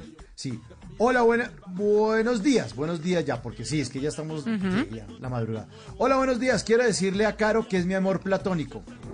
¿Pero quién es? O sea, como así tengo un amor No platónico. O sea, soy, soy el amor platónico de alguien y no sé quién. Eso no es justo. No Por favor, quién. oyente, mande el nombre. Eres tú el príncipe azul que yo soñé. Ay, Dios mío. Príncipe Azul, manda tu nombre si eres tan amable. O que tal sea una princesa, uno no sabe. Ah, bueno, también. Bueno, hay otro, llegó otro hay mensaje otro. ahí de texto. Sí, hágale. Hay otro ¿Qué mensaje, dice? Mauricio. Dice, hola, mi nombre es Carlos Julio y son mi compañía en las noches. Maravilloso programa y nos envía un emoji de un aplauso. Gracias. Ay, beso, Carlos Julio, qué lindo. Amo a los oyentes. Muchas gracias, muchas gracias. Bueno, 316-692-5274, la línea de Bla Bla Blue, que ya está abierta para que ustedes hagan parte de estas conversaciones para gente despierta. Carolina, por favor, conteste el celular. Fue madre, yo, yo no sé dónde dejé el celular, no aguante. agarre. Ahí debajo, el, aquí está. Las 12 de la noche, 36 minutos. Muy buenas noches. ¿Qué bla bla bla está al otro lado de la línea? Muy buenas noches, bla, bla, bla. Bla, bla, bla, bla, bla, bla.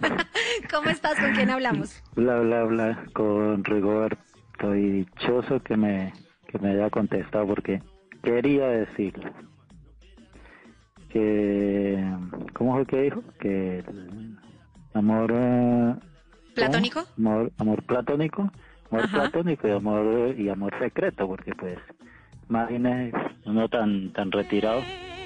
¿Dónde está ¿Usted Rigoberto, Rigoberto? el de Cali?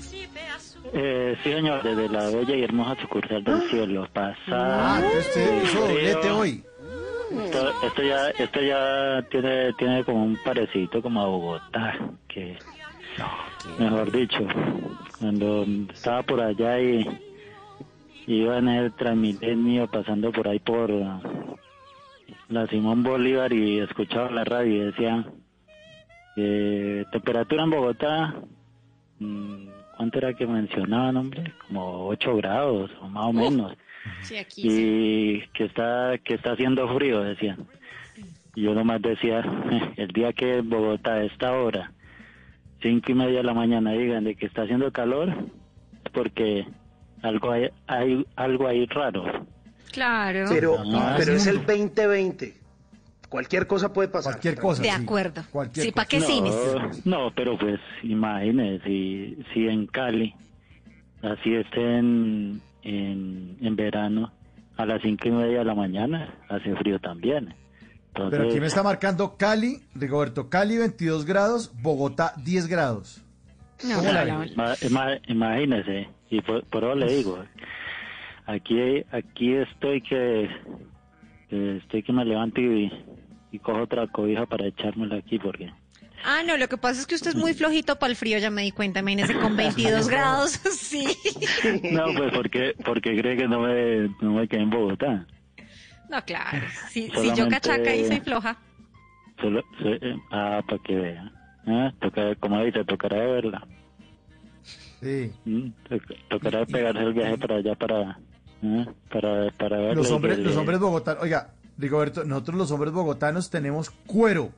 Tenemos cuero porque las mujeres siempre por la noche, en la cama, cuando uno se mete a la cama, le arriman las patas heladas. Heladas. Y le toca a uno desarrollar un Uy, cuero sí. porque le ponen las patas en la espalda o lo buscan uno los pies y uno es todo, ¡ay, qué allá! Y es que el termostato de mujeres y hombres son totalmente diferentes. O sea, uno se la pasa helado todo el día y ustedes todos llenitos de calorcito humano, pues de, claro, de- uno de busca. calor no pues sí o sea por, digamos por lo menos bueno yo digamos así así sentía en frío frío así era más que todo pues sí cuando salía al apartamento por la empresa. Y el fin de semana porque el fin de semana era trabajar por hasta las mediodía dos tres de la tarde y y el domingo pues ya no, entonces ahí porque como trabaja con una empresa de transporte de mercancía y uno estaba como dice prácticamente todo el día en el, en el carro, entonces era muy, como dice, muy poco el, el frío. Pues. Muy de Rigoberto, cuando por ahí. ¿Y usted sigue Sí. trabajando en la empresa de, de, en la empresa que estaba trabajando? ¿O paró? Mm, ¿Qué está haciendo ahorita? No, Cuente. no, por ahora no. O sea, eh, lo que me vine de Bogotá, vine a trabajar con una empresa de construcción acá en la remodelación del estadio. Eh, estoy traba- estudiando y trabajando cuestión de construcción. Ah, venga, venga. Pare- páreme ahí, páreme ahí la, la flota. ¿Qué estaba estudiando? Hice, alcancé a ser un técnico en contabilidad. Bien, y, asistente en administración. Entonces, O sea, usted era el de las, y el de las balances, el de debe y el haber. No, debe haber, debe haber. ¿el de qué? El debe y haber. Y el haber. Ah, sí, debe, debe haber y, No, eso estudió ¿Qué? muy bien en esa clase, ¿no? Se acuerda de todo. debe haber y patrimonio, activo, pasivo y, No, eso es- y to- to- toda- todas las cosas que, que tienen que ver con el orden, el orden Usted y el- estaba bien atrás, ¿no? Rigoberto era los que se sentaba atrás, atrás, atrás y No, empezaba a cabecear.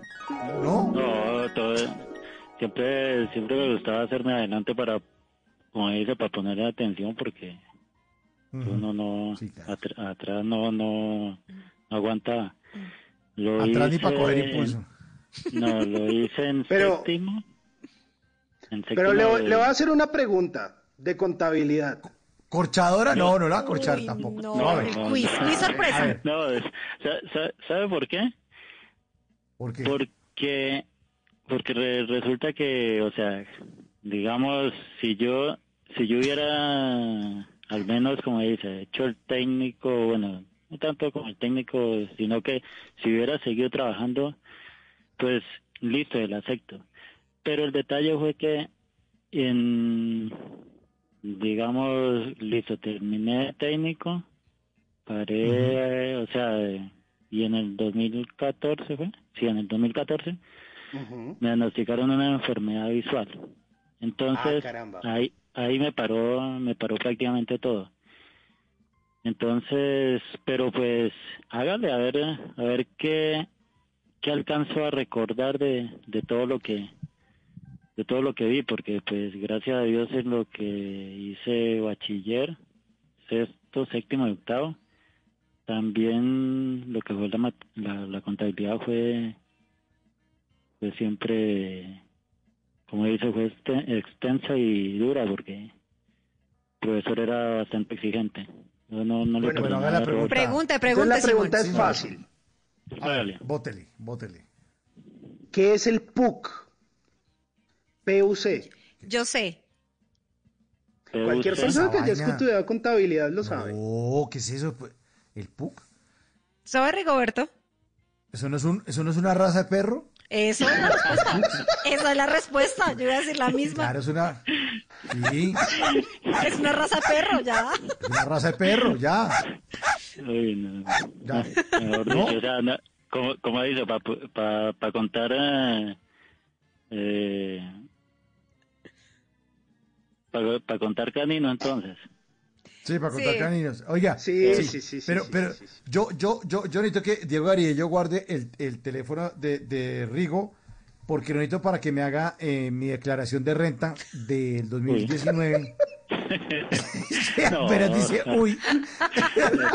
No, hasta ya tampoco. ¿Qué más dices que, Tamp- uy? Tampoco, o sea, yo, yo, no- yo no le, o sea, para, para, para qué uno pone, se pone a chicanear y a Y luego, ay, no, sí. No, Mauricio, sea serio, ¿cómo por es? favor. A, a- a sal- a salir con un chorro de bajas ahí, no, no aguanta. ¿Cómo? O sea, uno, tiene, uno, tiene, que- uno tiene que ver a lo que, a lo que es, entonces... A lo que es. que- Así es, para- así es, para- Rigoberto. para Mire, que- para que no le- por- porque como le digo, en el 2014 lo de la enfermedad visual, como dice, me concentré en eso y, y eso, como dice, vino un proceso prácticamente largo, prácticamente hasta el 2017, 2018, con control y tratamientos pues para... Para, para no, esto. no, total. No, era una Eh, broma, hombre, era una broma. Tranquilo, tranquilo, Rigo, que no, los- no pero- quiero poner contra... pero- Pero mi, No, pero- mi pero- meta, o sea, mi meta es, como dice, a pesar de, la- de la de la discapacidad visual que tengo, pues mi meta es seguir seguir estudiando, seguir, como dice, Pues así va a ser. Acabar con la con, con la carrera en sí, pues que tiene que ver con la contabilidad, contador, entonces nunca, como dice, nunca va a ser tarde, entonces Sí, así es, así es. Nunca va a ser tarde y le queremos agradecer mucho eh, su llamada. Eh, nada, estamos mamando gallo ahí. Pero usted sabe, como buen oyente de Rigo de Bla Bla Blue, siempre despedimos a nuestros oyentes con una canción de algo que nos contaron. Entonces aquí le tengo esta, usted que es experto en la contabilidad, le tengo a Diomedes Díaz para que le maneje la plata. ¡Eso! Para Rigo, allá en Cali. Un abrazo, señor. Gracias por llamar. Besos, Rigo. yo no me Chao. debería ni malgastaría la plata. la plata.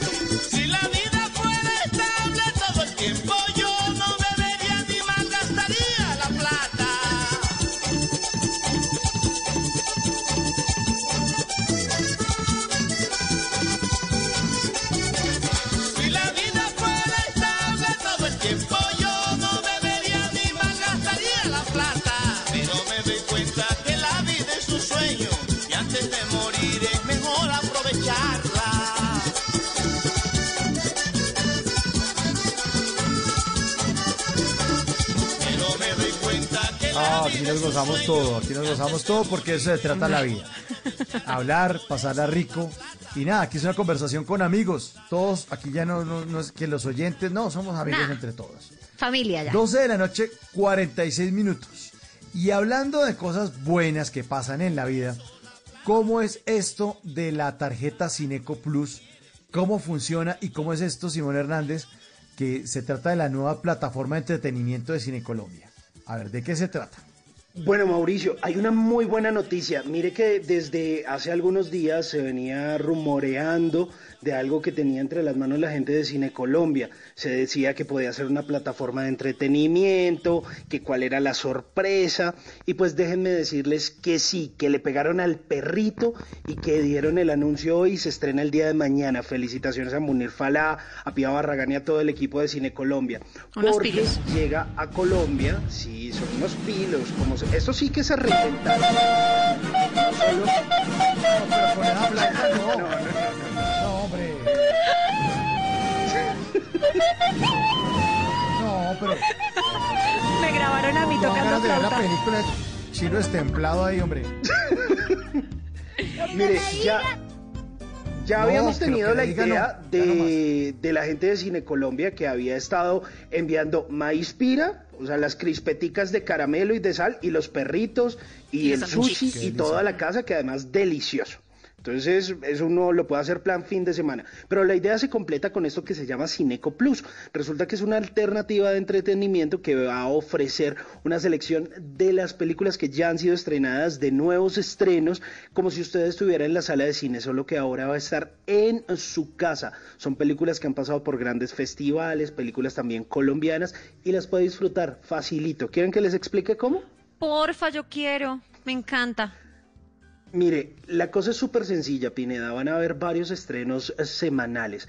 Cada semana van a llegar nuevas películas, todo como en un perfil muy personalizado. Van a haber películas independientes, cine de autor, cine colombiano, contenido Wow. alternativo, que en eso Cine Colombia ha tenido unas cosas maravillosas como eh, lo que hace Ópera. del teatro metropolitano, el- la ópera, documentales, va a estar muy interesante. Entonces, usted puede hacer dos cosas. Una es rentar películas. Sí. Y la otra es comprarlas. Ah, Esto va a estar desde los 8 mil a los 15 mil pesos. Está bien. Entonces usted alquila por horas.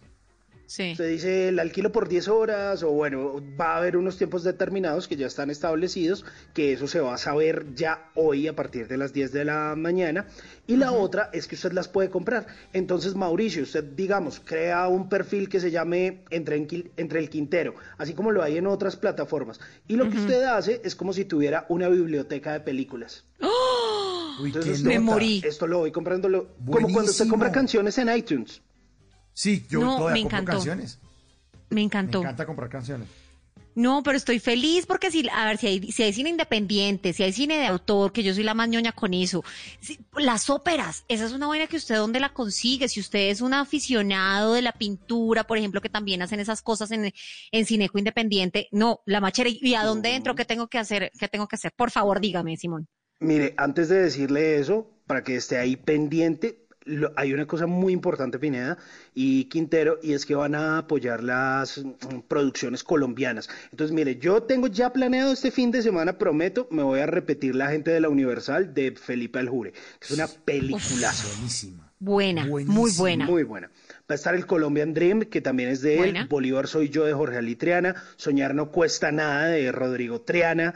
El litigante de Franco Loli. Bueno, No van a estar todos estrenos de cartelera. No se lleven la idea de que, ay, es que solo cine colombiano y ese cine ahí independiente, de autor, todo oculto. No, también van a estar las de acción, el Liam Neeson, animadas. O sea, todo eso que De usted le pata, gusta de como puño, de pasar el todo. tiempo, chévere. Buenísimo. Me encanta, me Buenísimo. encanta. Sí. Buenísimo. Buenísimo. Mire, les recuerdo, la plataforma se llama Cineco Plus, va a estar disponible desde hoy, 4 de junio, a partir de las 10 de la mañana, y la encuentran en la página web www.cinecoplus.com. Igual, ya se Ah, las bueno, dejo ahí en perfecto. arroba Hernández Simón. www.cinecoplus.com. Está un hit, de verdad. Ya me, muy voy- chévere. ya me veo quebrada yo comprando esas vainas.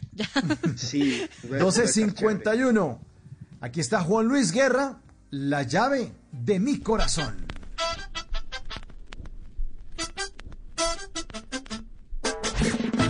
La bla blue.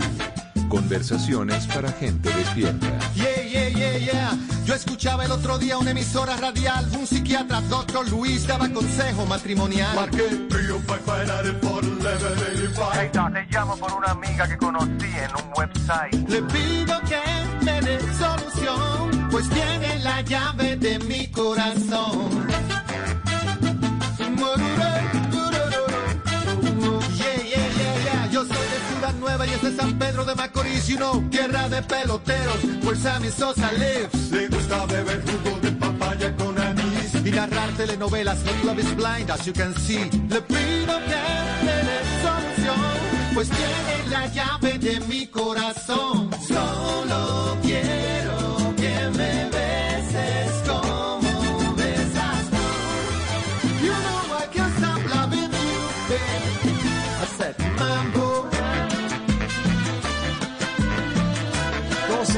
12.52. Bueno, unas personas tienen la llave del corazón y otras personas se le meten a uno en el computador Ay. sin permiso y sin llave.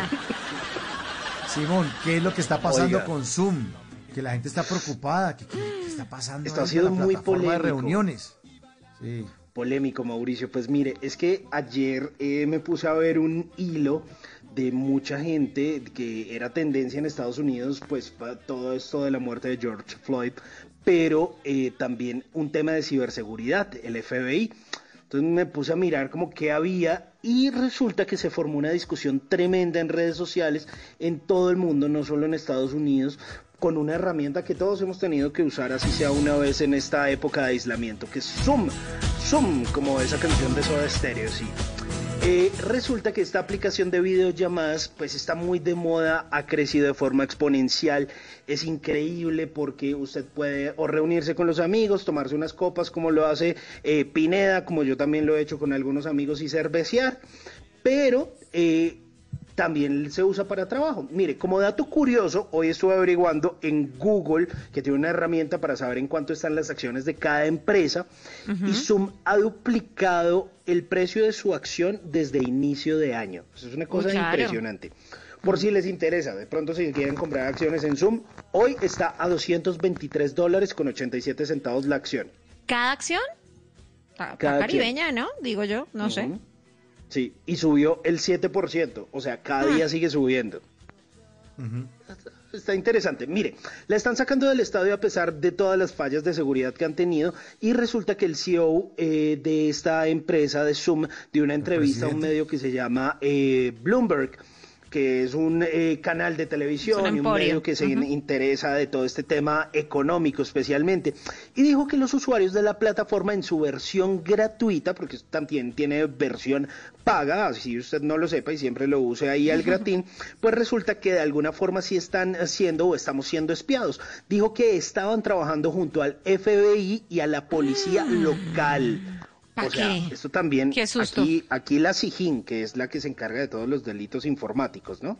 La policía local de cada región, en caso de que las personas que estén utilizando Zoom eh, lo hagan en un mal propósito. Así que si usted anda de pillín, mejor no de papaya, no sea Lorena. Ah, Pero, pero, pero bueno, lo que pasa, lo que pasa es que también había visto una noticia, Simón, que habían encontrado una- unas redes de pedófilos que estaban usando esa plataforma justamente, pues con niños y con cosas que no, que no tenían que hacerlos. Entonces ahí es cuando uno empieza con el tema de los datos.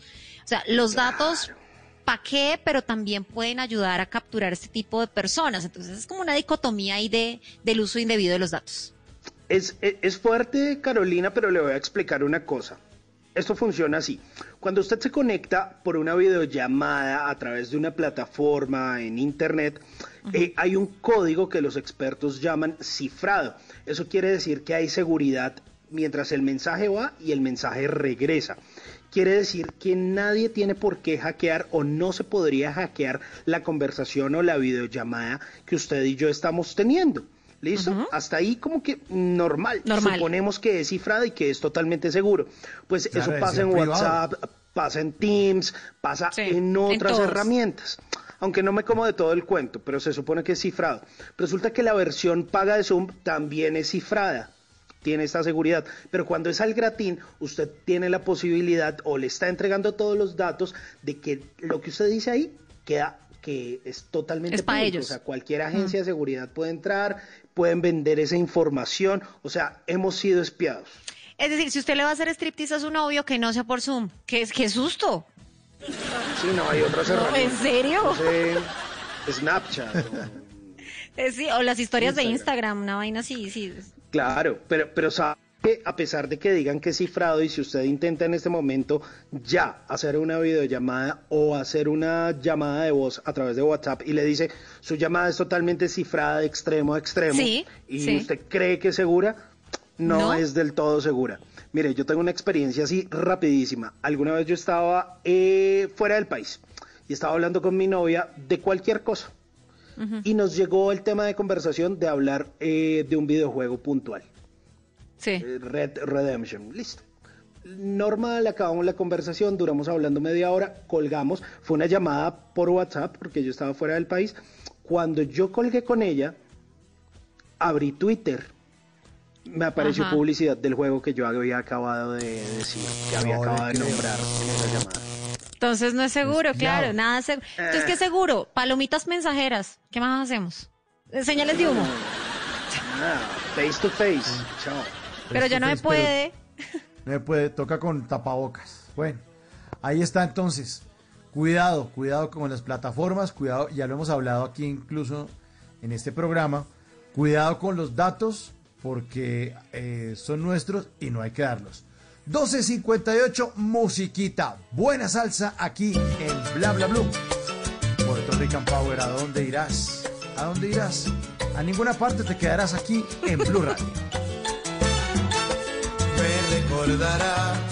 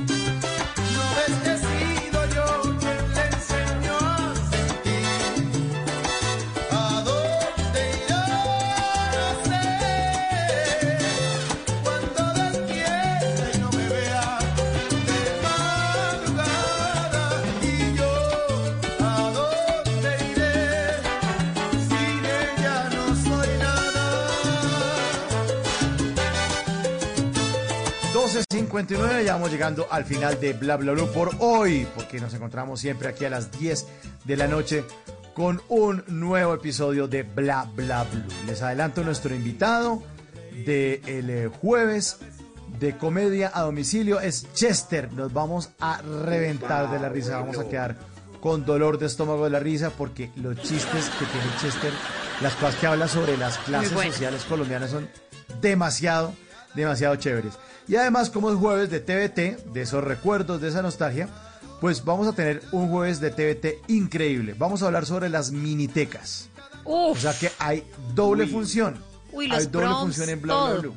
Sí. Qué Vamos a tener, vamos a tener comedia y después tenemos rumbita porque vamos a hablar de cómo éramos nosotros en las minitecas, lo que hacíamos, lo que, cómo se eh, vestía uno, la historia de las minitecas. Además va a estar DJ Wilson Arenas y les va a contar Wow. cómo llegaron a Colombia las minitecas por Cúcuta desde Venezuela. Ah, la ¿sí? disco móvil. Sí, señor, Imagínese. desde Venezuela. Yo tampoco Bueno, sabía. de eso estaremos hablando.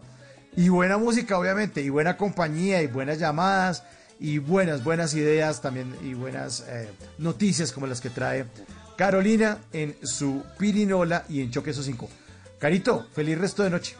No, feliz resto de noche a todos. Qué maravilla estar en sus casas, acompañarlos. Qué equipazo, gente de máster, oyentes, duerman rico, descansen. Nos encontramos mañana, muy a las 10 de la noche.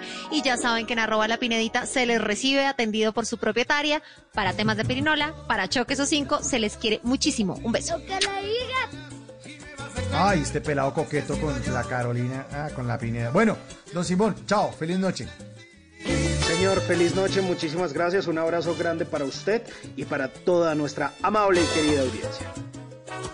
Un abrazo para nuestro control master, Ricardo Acevedo, y para nuestro productor Diego Garillo, quienes hacen posible, posible que este programa esté al aire. Viene Javier Segura con voces y sonidos. Más adelante música blue. Más adelante la repetición de Voz Populi. Luego, hacia las 4 de la mañana, Eduardo Hernández llega con la información. Y a las 5, Néstor Morales con todo su equipo de Mañanas Blue, con todos los panelistas. Porque para entender al mundo hay que mirar, escuchar, leer, oír todos los puntos de vista. Porque la verdad es de todos. La verdad no solamente la tiene ni usted, ni yo, ni nosotros, ni... No, la verdad es el conjunto de, de, las ideas de todos los seres humanos. Un abrazo para todos, mi nombre es Mauricio Quintero y nos encontramos a las 10 de la noche aquí en Bla Bla. Chao. Besos.